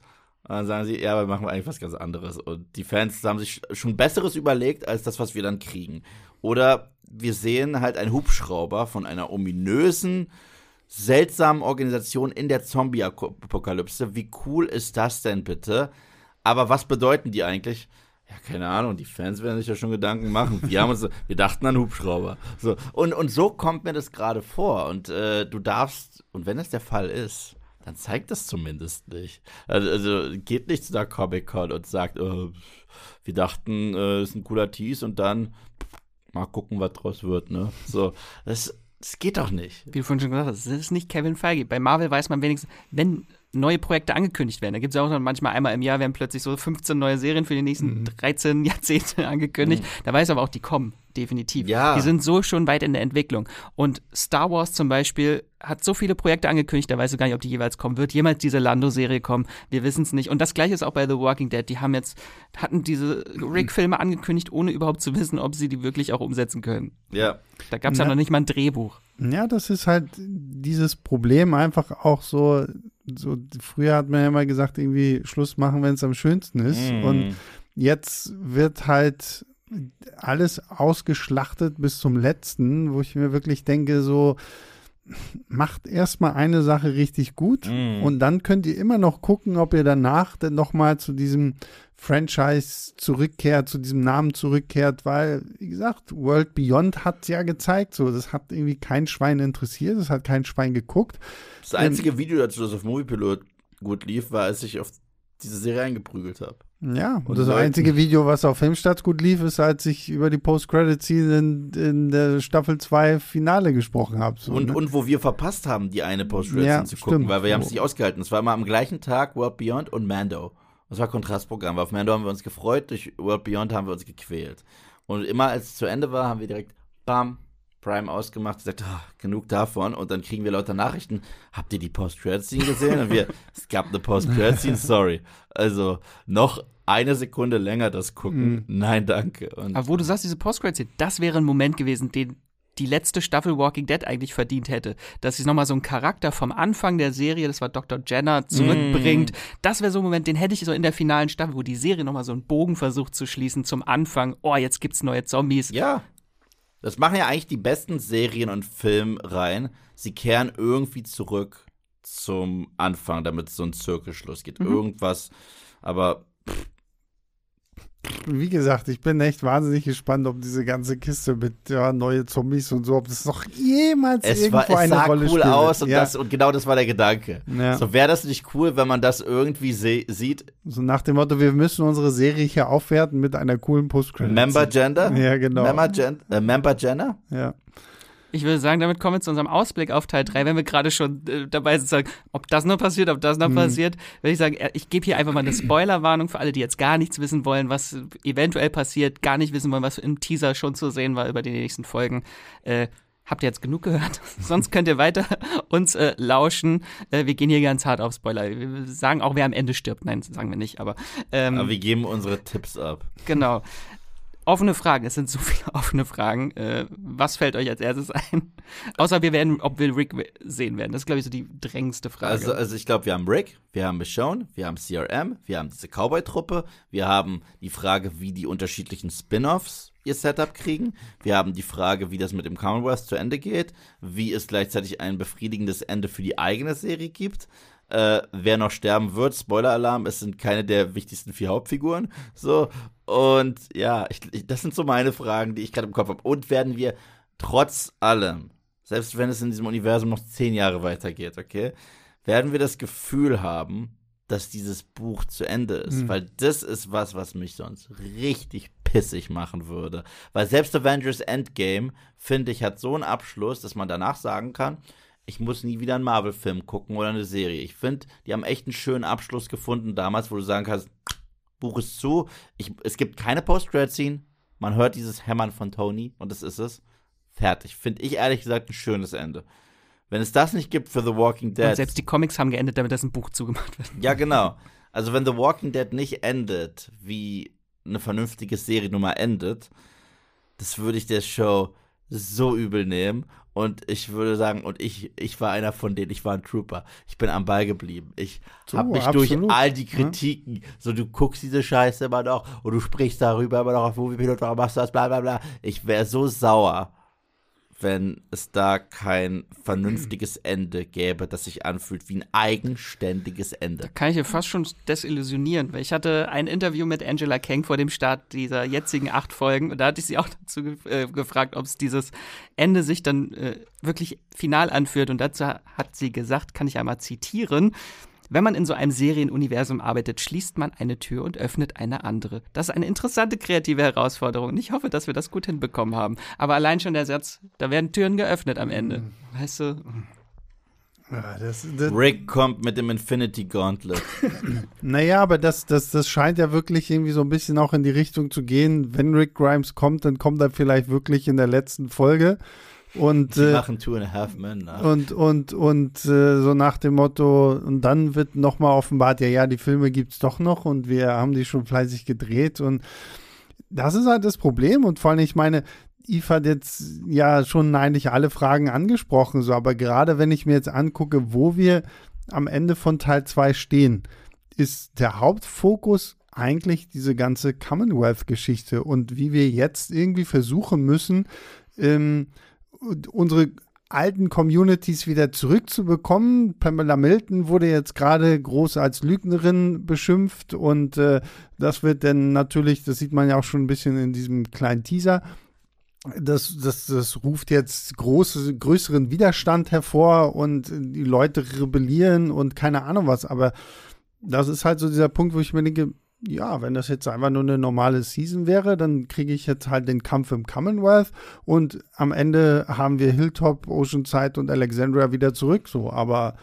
da alle Fragen, die Yves gefragt hat, sind ja dann trotzdem immer noch offen. War, Und wichtiger. Was, was äh, zur äh. Hölle, was zur Hölle bedeutet jetzt nun das CRM, dem ihr eine ganze eigene Serie irgendwie gewidmet hat, die in Fear the Walking Dead auftauchen, in The Walking Dead auftauchen. Und wie gesagt, das größte Ding ist halt immer noch, Rick Grimes muss einfach zurückkommen. Und ich meine, gut, die Tatsache, dass sie in diesem Teaser halt Daryl zeigen, wie er den Revolver von, von Rick in der Hand hält, deutet ja schon darauf hin, so, okay, jetzt müssen wir ja doch mal langsam ein bisschen offensiver ich darauf. Ich glaube, es ist einfach nur so eine Symbolik, dass er jetzt quasi ja. das Erbe von Rick Grimes fortführt und diesen aber Revolver ganz, nimmt. Aber ich, um ich sage euch ganz ehrlich, also wenn Rick Grimes in diesen letzten acht Episoden nicht auftaucht, ich glaube, dann steigen die Leute den richtig aufs Dach. Ja. Und dann, also, weil dann ist wirklich, also ich sag's, ich sag's nur kontrovers, ich glaube, wenn Michonne nicht wiederkommt, das können vielleicht die einen oder anderen noch verschmerzen. Wäre auch mhm. scheiße, aber, aber wenn Rick jetzt wirklich überhaupt nicht kommt und sie dann wirklich irgendwie nur am Ende irgendwie im Finale von, von Teil 3 irgendwie. Zeigen sie nochmal einen Stiefel. Na, na, oder wenn, wenn im Finale von Teil 3 dann irgendwie Judith zu, zu, zu Daryl geht. Ach du, übrigens, ähm, ja, Papa ist noch da draußen und, und Mama auch. Und, und dass das denn quasi der Startschuss ist für die, für das Daryl Carroll Spin-off, so nach dem Motto, Daryl geht jetzt so, sorry, dann, dann brennt das Internet. Das, Das ist, das ist generell auch nicht gut geschrieben, muss ich sagen. So sehr ich die Episode gut fand, in der Michonne äh, die Serie verlassen hat. Ich fand die super, gerade mit diesem Was wäre wenn und so weiter. Das war ganz gut, dass Rick Michonne erschießt. war echt Mhm. heftig. Dass sie jetzt schon so lange weg ist. Und Carol und Daryl sich fragen, sag mal, wo ist er eigentlich Ja. So, weil sie ist ja weggegangen, um Virgil zu helfen. Der ist aber gerade bei unseren Leuten. Wieso? Ich meine, bei, bei Rick gehen die ja davon aus, dass er tot ist. Deswegen, dass sie da keine Fragen stellen, okay. Aber Michonne, dachten die, dass sie jetzt auch mal Bock hat zu wandern und fertig so? Äh, da- das, das ergibt keinen Sinn. Ein Daryl wäre schon 20.000 Mal auf der Suche nach ihr gewesen oder hätte sie auch angefunkt. Sie hatte ja ein Walkie-Talkie. Das ist scheiße geschrieben, sorry. Ja. Vor allem, dass Judith es ja weiß. Sie Ja. weiß ja, was sie unterwegs ist. Ich habe noch so ein paar kleine Sachen, die ich jetzt noch aufgeschrieben habe, äh, an offenen Fragen. Äh, zum Beispiel einmal, was mit Lance Geheimprojekt? Das ist nämlich auch, dass er einmal diese Wagenladung, die da überfallen Mhm. wurde, dass sie ja für irgendein Geheimprojekt, irgendwie für the, That Other Thing, sagt er im Original. Wie CRM. sie- Ja, CRM. Am Ende wird es irgendwie, ich, das Am ja eh Ende mein, fliegt ein Hubschrauber. Du, du, Na, vielleicht. da, du, das Ding, das, das ist ja aber eben eine Vermutung, weil ich meine, sorry, CRM, Hubschrauber ohne Ende. Wenn wir jetzt sagen Commonwealth, es sind 50.000 Leute, natürlich wird das CRM irgendwann mal mitgekriegt haben, oh, guck mal, da ist eine ganze Community.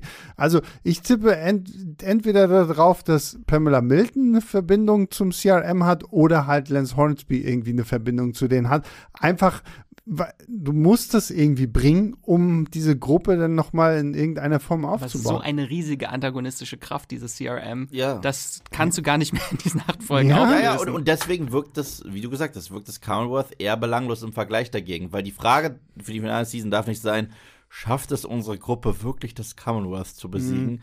Sorry, dann ist, dann ist, ich kann es nicht was ich sage, dann wäre das Ende von Staffel 8 ein würdigeres Serienfinale gewesen, wo wir danach nochmal Rick sehen, wie er den Brief an Karl schreibt und äh, damit abschließen kann und sagt, wir bauen jetzt eine bessere Welt auf, wo wir die Saviors besiegt haben. Das wäre ein besserer Abschluss gewesen, als wir führen die jetzt nochmal ein und das muss der Kampf sein. Mhm. Gleichzeitig gibt es ja auch im Commonwealth diese Listen mit verschwundenen Menschen. Menschen verschwinden häufig, wenn sie vom Hubschrauber geklaut Mhm. werden. Also vielleicht gibt es da eine Brücke, vielleicht? Ich meine, ja, ich glaube, streicht das vielleicht. Es wird, sie werden sich irgendeine Brücke schaffen das müssen. wäre ja irgendwie wünschenswert, wenn es nicht komplett ignoriert wird. So. Ja. Äh, ja. Ich habe auch eine kleine Frage, die möchte ich zumindest mal erwähnt haben, Bitte. damit wir mal über ihn gesprochen haben. Wo ist Luke? ah, der, der das fantastische Tierwesen macht. ja, genau. Ne, hat er nicht nur, er hat auch The Offer. Das ist diese Oh. Making of the Pate-Serie, wo Ja, sie den. Pate Ja. drehen. Na, siehst du, er hatte halt äh, Ja. dann doch wichtigere Projekte als äh, The Walking Dead. So. Er hat sein eigenes Spin-off, wo er rumrennt und Musik macht und Ja. Zombies ihm hinterherjagen. Hier kann ich ja einen Spoiler reinwerfen. Er wird auf jeden Fall in der vorletzten Folge wieder auftauchen. Da Ja. gibt es schon Set-Fotos. Also er kommt auf jeden Fall zurück. Äh, genau, dann können wir mal so unsere Theorien oder auch Leaks irgendwie so ein bisschen schon mal sprechen, was jetzt noch so bekannt ist, was es äh, gibt. Also was, was stellen wir uns unter dieser finalen Staffel vor? Da gibt es schon leider auch ein paar Set-Fotos, dass Ja. man weiß, das wird nicht so schnell alles eskalieren. Also es in den, wir wissen jetzt, Alexandria und Hilltop wurden ja zu so äh, vom Commonwealth übernommen. Da gibt es jetzt auch schon so einige äh, Setbilder, dass das eigentlich Strafkolonien werden. Mhm. Dass dort diese ganzen Leute, die sich dem Widerstand anschließen, hineinversetzt werden, eingesperrt werden. Das finde ich eigentlich ganz spannend und das würde natürlich alles darauf hinauslaufen, dass die Charaktere sich alle am Ende zusammenschließen und dann nochmal vereint gegen irgendwas kämpfen. Entweder gegen das Commonwealth oder nochmal vielleicht eine letzte große Horde. Vielleicht rennt die ja auch mal, das wäre auch mal schön. World War Z-Style. Äh, oh Gott. Aber ja, also es ist halt einfach irgendwie blöd, so wie, wie das jetzt als gerade so abläuft, weil wir haben es jetzt häufig genug, es fühlt sich halt nicht final an, sondern einfach nur wie, wenn, wenn man mir jetzt sagen würde, ja, aber es kommt ja noch eine zwölfte Staffel, dann könnte man das hier irgendwie so abtun, aber es sind halt einfach viel zu viele offene Fragen, die wahrscheinlich nicht wirklich alle befriedigend be äh, beantwortet werden. Absolut nicht, nein. Würde ich sagen, können wir einfach mal freidrehen. Was sind dann so eure Wünsche, eure, eure Hoffnung, wie diese Serie endet? Ich hätte mir tatsächlich, ich hätte mir tatsächlich ein großes Crossover-Event gewünscht, wenn es es gegeben hätte. Ich hätte auch sehr gerne nochmal Rick und Morgan zusammen gesehen. Zumal Morgan so oft in Fear the Walking Dead gesagt Über hat, ich möchte zurück nach Virginia irgendwann. Und ich vermisse Rick und bla und Rick ist zu Hause, deswegen, das hätte ich sehr gerne gesehen und die beiden hatten doch immer eine Wahnsinnschemie. Äh, Rick muss zurückkommen, da gebe ich Sebastian recht. Also, wenn der nicht kommt, dann ey, ey, die, also, ey, Fans können sauer sein. Fans waren sauer, als Boba Fett eine Lusche war. Fans werden hier sauer sein, wenn sie so lange am Ball geblieben sind und sie nicht noch einmal Rick Grimes sehen. Das wäre echt kacke. Ja, aber nicht nur ihn einmal sehen, sondern auch gut sehen. Also, wie gesagt, wenn er einfach nur im Finale einmal kurz auftaucht, so, hallo, ich bin wieder da. Es wäre so, so dann, gut, wenn er genau das machen würde. Dann, dann. Nachdem alle tot sind, ja, genau. taucht auf. We got stuff, thanks. Obwohl, das könnte ich mir tatsächlich sogar realistisch vorstellen, weil so wie das CRM aufgebaut ist, wissen wir, sobald er sagen würde, dass er die kennt, sind die in mhm. Gefahr. Das hatten wir auch in World Beyond schon, dass die gar nicht, er dürfte gar nicht sagen, dass das naja. seine Leute sind. Deswegen wäre das schon eher so eine kurze Stippvisite. Es gibt tatsächlich so einen geilen Fan-Edit, das ist ziemlich cool. Und zwar die Szene, wo wir davor drüber gesprochen haben, wo Maggie da ihr Massaker hat und es diesen Mexican Standoff gab zwischen ihr und Leah und so weiter und Gabriel auf einmal der Scharfschütze ist. Ähm, mhm. Und sagt, the name's Gabriel. Es äh, wurde so zusammengeschnitten, so, ja, ja. dass jemand ins Bein geschossen wird und dann sieht man Rick mit, äh, mit Scharfschützen und sagt, Rick Grimes. das wäre ziemlich cool gewesen, wenn er so zurückgekommen wäre. Aber. So als Deus Ex Machina kommt er mit seiner Armee dann? Äh, ich, also, ich habe es ich hab's bei mir verglichen mit äh, in einem meiner Gandalf? Videos mit Gandalf, ja. der in yeah. Helms Klamm da dann plötzlich oben am Horizont erscheint auf seinem, äh, auf seinem Schimmel und es leuchtet und also. Und es gibt eh keinen krasseren Deus Ex Machina Moment in The Walking Dead der äh, Shiva toppen will. Ein Tiger, der unterscheiden kann, wer böse ist und wer nicht böse ist. das werde ich nie vergessen im Staffel 7 Finale, wo er da angegriffen hat. Und er ist auch nur auf Saviors gesprungen und hat die anderen in Ruhe gelassen, weil so ein Tiger weiß das halt. Ja. Du bist Savior. Und deswegen würde mich das gar nicht stören. Es gibt bei Walking Dead ständig Deus Ex Machina Momente, aber Walking Dead war eh nie so logisch, sondern war eher emotional. Mhm. Und wenn sie das richtig machen und Michonne und Rick auf einmal Hand in Hand da werden, was weiß ich, wir sehen auf einmal nur so einen Colt und dann sehen wir ihr Schwert und würde ich cool finden. Ja, also tatsächlich, auch wenn ich ja Fear the Walking Dead schon länger nicht mehr gucke, so irgendwie so ein Crossover-Event, wenn man zumindest schon wirklich so, so, so, eine, so ein großes Universum aufbaut, hätte ich schon cool gefunden. Ich meine, hier die ganzen CW, ähm, DC-Serien, die haben es ja alle irgendwie vorgemacht, wie man äh, sowas groß aufbauen kann und keine Ahnung was. Und ich finde es halt auch schon lustig, dass jetzt schon wieder die ersten Leute, ja, das Finale wird zwei Stunden lang mm. und so. Das mhm. ist ja dieses ganze Wunschdenken mm. von den Marvel-Serien, so, oh, und das, das sind nur so wenig Folgen, aber die letzten zwei sind drei Stunden Filme und keine Ahnung was. Ähm, ja, ich, ich hoffe einfach wirklich nur, dass es in irgendeiner Form so, so einen Abschluss gibt, auch wenn Angela King sagt, dass sie gleichzeitig irgendwo eine andere Tür öffnet. Aber ähm, diese eine Tür hier sollten sie ordentlich zuschließen mm. und dann halt auch wirklich den Schlüssel wegschmeißen und sagen, hier gehen wir jetzt nicht mehr durch, weil ich frage mich, ob wir das CGI-Reh nochmal sehen aus Staffel 7. Das taucht garantiert. Das ist der große Überraschungscameo ja. das, das, das, das, ist einfach auf, auf, dem, auf dem kommt Rick Grimes angeritten. Das, das kam einfach direkt aus Age of Empires 2. Ja. Also, wow, ich werde es nie vergessen. Aber auf unsere Wünsche können sie jetzt gar nicht mehr eingehen, weil seitdem, also das Serienfinale ist schon abgedreht, seit 30. März. Mhm. Wow. Von daher, da gab es dann auch, als die so die letzten zwei Wochen, als da gedreht wurde, gab es halt so viele Setbilder auch. Deswegen weiß man schon so ein bisschen, was passiert. Und ich habe manchmal das Gefühl, AMC sind jetzt auch Spoiler vollkommen egal. Mm. Also das hat man letzte Woche gesehen. Die Hairstylistin, ja, die seit hast zwölf, gesehen? Hast du gesehen? Nee. Die seit kein, zwölf kein Jahren, Spoiler, nee, nee, sag. die Hairstylistin, die seit zwölf Jahren bei The Walking Dead arbeitet, postet bei Instagram in ihrer Story ein Foto von ihr und äh, Zombie-Lance. So. Ja. Ist ja halt so scheißegal. Es ist denen alles kackegal. Okay, aber ehrlich gesagt, ich, ich, weiß, ich weiß, wir sind eh alle davon ausgegangen, dass er stirbt. Deswegen, ich meine, er ist ein Bad Guy. Ja, aber es ist ja trotzdem, ne, so, und da sind wir wieder beim, beim Marvel-Thema. Wenn irgendwie so, so ein Tom Holland aus Versehen mal wieder irgendwas so spoil, da wäre ja die Hölle los. Und mhm. hier sagst du mittlerweile so, ja, gut. Ja, und die haben ja hier auch irgendwie eine der letzten Szenen in einem öffentlichen Park gedreht. So.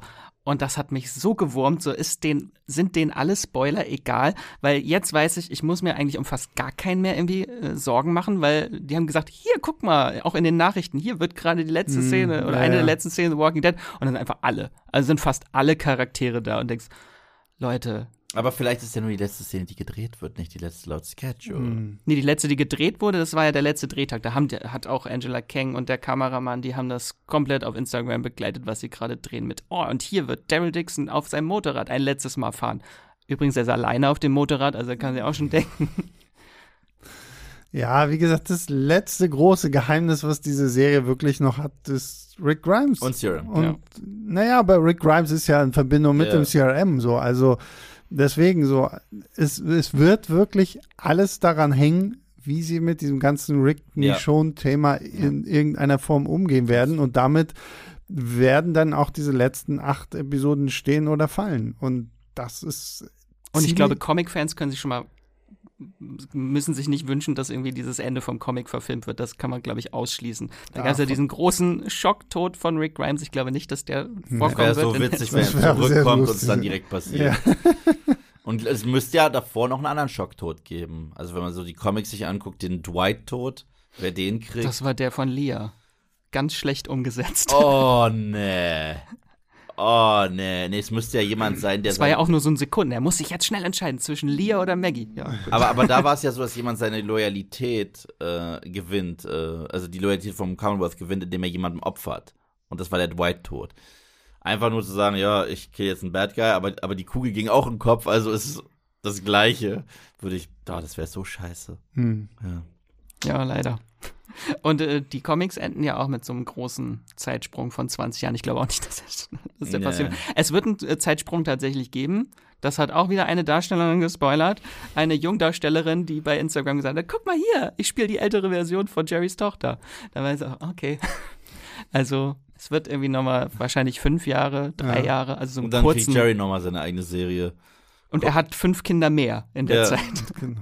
Und das, und das ist dann die Vorgeschichte zu Shazam. Ja, stimmt. Obwohl das, finde ich, könnte man auch als Chance nutzen, dass diese Spin-offs, die angekündigt sind, dass die vielleicht in dieser Zeit spielen, die da übersprungen wird am Ende. Das, das fände ich tatsächlich ganz oh, cool. aber das, aber das wäre für mich sowas wie der Black Widow-Film. ja. So, so dieses so, ah, wisst ihr noch, wir haben diese coole Figur und die ist jetzt aber schon. aber das ist der einzige, einzige, die einzige Möglichkeit, wo die Serien uns noch irgendwie überraschen oder schocken könnte, wenn sie sagen, fünf Jahre später, guck mal, hier ist das Grab von Carol. So. Und dann wissen wir, es kommt noch eine Serie. ja, aber selbst das ist dann irgendwie, weiß ich nicht, das, das ist dann auch so auf so, so eine blöde Art und Weise irgendwie so, um einfach so, das ist so ein bisschen so Clickbaiting. Das hat, das, so, hat, ne? das hat erneut Lost besser gemacht, weil Lost hat ab Ende Staffel 3 Flash Forwards gehabt. Und das war genial, weil das heißt, wir hatten dann parallel immer die Gegenwart und die Zukunft gesehen. Und diese Mhm. zwei Zeitstränge äh, sind immer äh, näher aufeinander zugelaufen, dass wir ganz genau wussten, okay, deswegen ist er jetzt so. Und das fand ich saugeil. Deswegen, ich bin großer Fan von Lost Staffel 4. Viele mögen die nicht. Ich finde es eine der besten Seasons, wo man sieht, okay, aber wie kam es dazu, zu diesem schockierenden Flash Forward? Und Ich wünsche mir einfach so ein Ende wie Six Feet Under. Das ist einfach, wir sehen einfach am Ende Flash-Forwards, wie die alle gestorben sind in den nächsten 10, 20, 30 Jahren. ich will ein Ende haben wie Boston Legal. Ich will, dass äh, Daryl und Carol äh, freundschaftlich heiraten und sich eine Zigarre und einen Whisky auf dem Balkon gönnen und dann darüber sprechen, wie, wie doof Teile bei The Walking Dead eigentlich waren. Dann finde ich, sollen sie es machen wie bei Friends. Die gehen alle zusammen, machen das Licht aus und. Enden nicht alle Sitcoms so, dass am ja, Ende das genau, Licht na klar. ausgemacht Es ist überall wird einfach das Licht ausgemacht und das war's. Oder sie machen es wie Two and a Half Men und wir sehen am Ende nur den Rücken von Rick, Rick Grimes, Grimes. nicht gespielt von Andrew Lincoln Und ein Klavier fällt auf ihn seinen drauf. Kopf. Ja, genau. Und dann sagt Angela Kang winning und kriegt auch ein Klavier Ja. auf den Kopf. Oder ist einer einfach wie Sopranos. Ah ja, don't Hm, genau. Dieses Ende. Ich find's geil. Ich liebe Ich Sopranos auch. Ende. Ich Ich, finde das Sopranos super, Ende ja. super geil. Und ich finde es auch geiler, dass Leute beim Sender angerufen haben, mehrfach und dachten, dass ihr Fernseher kaputt ist oder dass der Empfang einfach weg ist. So geil. Und auch noch, wenn man darauf achtet, direkt bei Don't Stop. Schwarz. Geil. Super. Dann würde ich sagen, kommen wir damit zu unserer Eingangsfrage Ja. nochmal zurück, um das alles nochmal auf uns wirken zu lassen. Kann es überhaupt noch ein gutes Ende von The Walking Dead geben? Wir haben jetzt nur noch acht Folgen. Wunder gibt es immer wieder. Ja, aber ich so richtig, ah, so ein bisschen, wie gesagt, da komme ich auch wieder zu dem zurück, was ich am Anfang gesagt habe. Äh, ich bin nach wie vor sehr, sehr skeptisch. Ich auch. Ohne Und- Ende sogar. Und ähm, wir haben ja jetzt wirklich sehr, sehr lange, sehr, sehr ausführlich über all die Probleme gesprochen, all die offenen Fragen. Und es sind für mich halt einfach zu viele offene Fragen für nur noch acht Episoden. Mhm. Es sei denn, jede einzelne Episode ist jetzt auf einmal wirklich 90 Minuten lang. dann sage ich wieder, ja, okay, gut, dann könnte es irgendwo noch funktionieren, was natürlich nicht passieren wird. Vielleicht ist das Finale 50 Das Finale Minuten lang kann oder ich mir so. vorstellen, dass es wie so eine Doppelfolge ist, kann ich mir schon vorstellen. Aber selbst dann, selbst Aber dann. da, wie gesagt, wir, wir haben es ja, es sind einfach so viele Sachen offen und Ich frage mich auch, warum sie so lange warten, dass es erst im Herbst kommt. Das ist ja Ich wie zwischen zwei Staffeln der Ja. Ich Zeit. frage mich am krassesten. Ich frage mich am krassesten, dass sie dieses Problem nie hätten haben müssen. Okay? Mhm. Bei Game of Thrones war es ein bisschen vorbestimmt. Weil als sie gesagt haben, okay, dieses Epos erzählen sie jetzt zu Ende in sechs Episoden, war mein erster Gedanke, viel Glück. Viel Glück, dass sich das nicht. Oh, oh, aber hier haben sie gesagt, wir haben 24 Episoden. Deswegen ist es sowas von selbstverschuldet. Bei Game ja, of gut, und Benioff und Weiss waren ja auch einfach dann gierig darauf, zu Netflix rüber zu gehen und zu sagen, so, oh, hier machen wir jetzt unsere krassen, großen ja, Megasachen. und zu Star Wars und so Ja, weiter. ja. Und dann, whoops. alles nix. Ich habe gehört, äh, dieses, dieses Elden Ring-Spiel ist auch geschrieben von George R. R. Martin. In Teilen. Kann es ja. sein, dass er das letzte Level einmal nicht fertig geschrieben hat und es dann unfertig ist? Dann muss es jemand anders übernehmen und alle hassen es. Also, wir sind. Skeptisch. Also, wie Skeptisch. gesagt, das Wie, ist, wie glaube bist, ich, bist du auch skeptisch, Max? Du Ja, hast jetzt also- uns gefragt. Ich bin überzeugt davon, dass ich bestimmt sehr viel heulen werde, wenn die Serie Mhm. endet beim Serienfinale. Oh. Aber trotzdem glaube ich nicht, dass es einfach jetzt noch möglich ist, ein Ende zu finden, was diese zwölf Jahre, die ich diese Serie geguckt habe, die, die diese zwölf Jahre würdig ist. Also das perfekte Ende hatte die Serie eigentlich schon, als Rick Grimes rausgestiegen ist. Da hatten wir dieses, das war ein Vater, der für seinen Sohn eine neue Welt erschaffen wollte. Und da hat es dieses Bild mit Rick, der seinen, im Traum da seinen kleinen Karl irgendwie nochmal mit ihm weggeht. Das war wirklich traurig. Das wäre so ein, auch so ein schönes Ende gewesen, einfach so für, als Serie, die einen wirklichen Bogen hat. Das ist einfach nicht mehr möglich.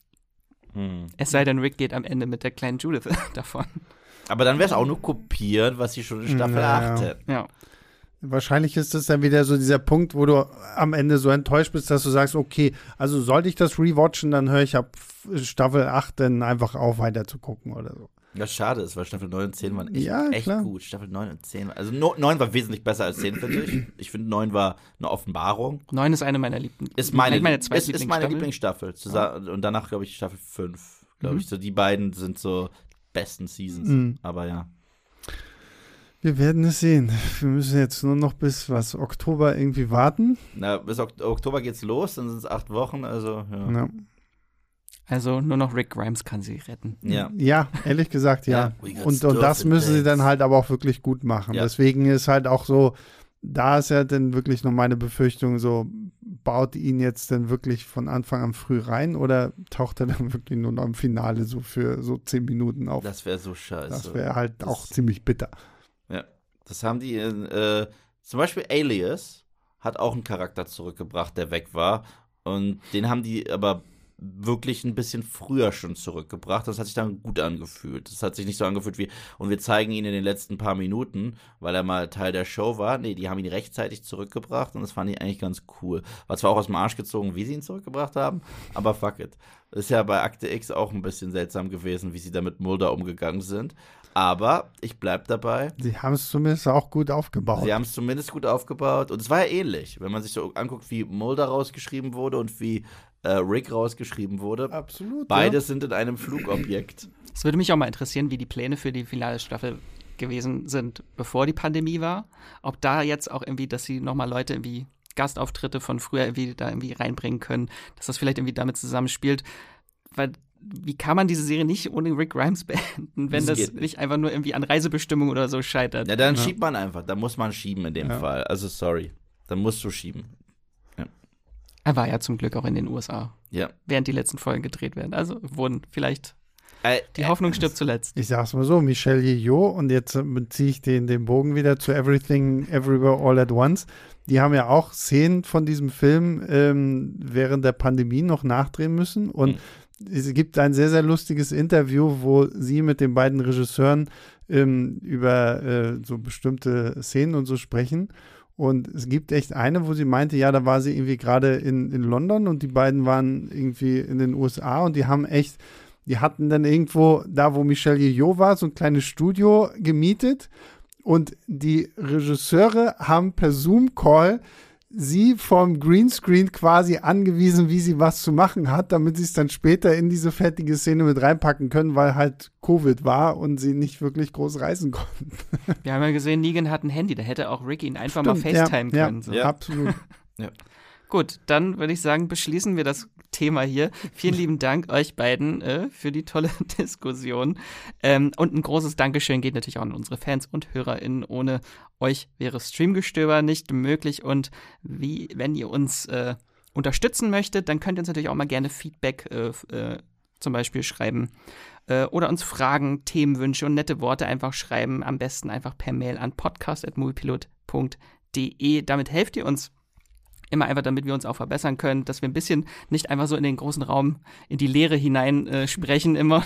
Wenn dann was zurückkommt, wissen wir auch, was wir vielleicht anders machen können oder was gut funktioniert. Äh, und so hat uns zum Beispiel auch der User C. Rix geschrieben. Und zwar hat er das bei Podigy gemacht, haben eine Nachricht bekommen äh, zu unserem Breaking Bad Podcast. Äh, den hatten Patrick und Hendrik zusammen gemacht. Und da schreibt er einfach nur, beste Serie ever. Wie im Podcast erwähnt, es war alles schlüssig, hat alles gepasst.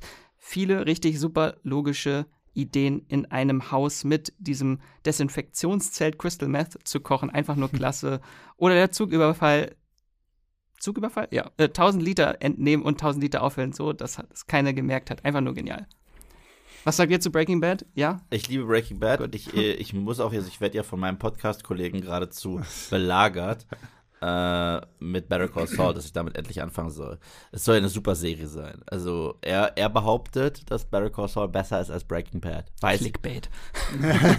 weiß ich nicht, ich habe es nicht gesehen, aber er behauptet, dass es die beste Serie ist, die zurzeit läuft und dass sie besser ist als Breaking Bad bin da immer sehr skeptisch und ich war kein Fan von diesem Netflix-Film El Camino. Der hat sich immer nur mhm. angefühlt wie, ja, Content.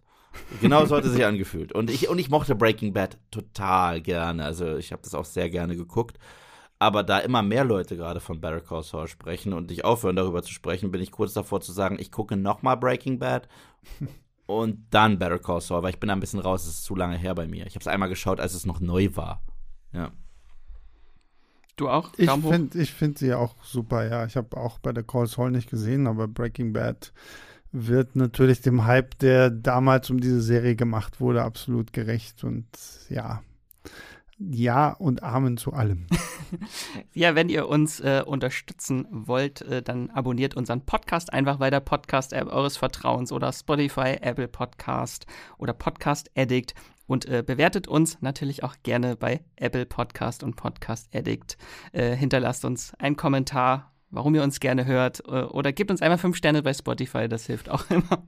Äh, alles andere macht keinen Sinn. So.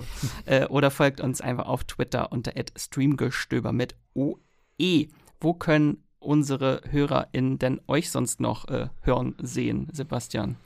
hören, äh, sehen auf äh, Filmstadt YouTube, auf Instagram unter die blonde Gefahr und hören bei äh, Leinwandliebe, dem Filmstarts-Podcast.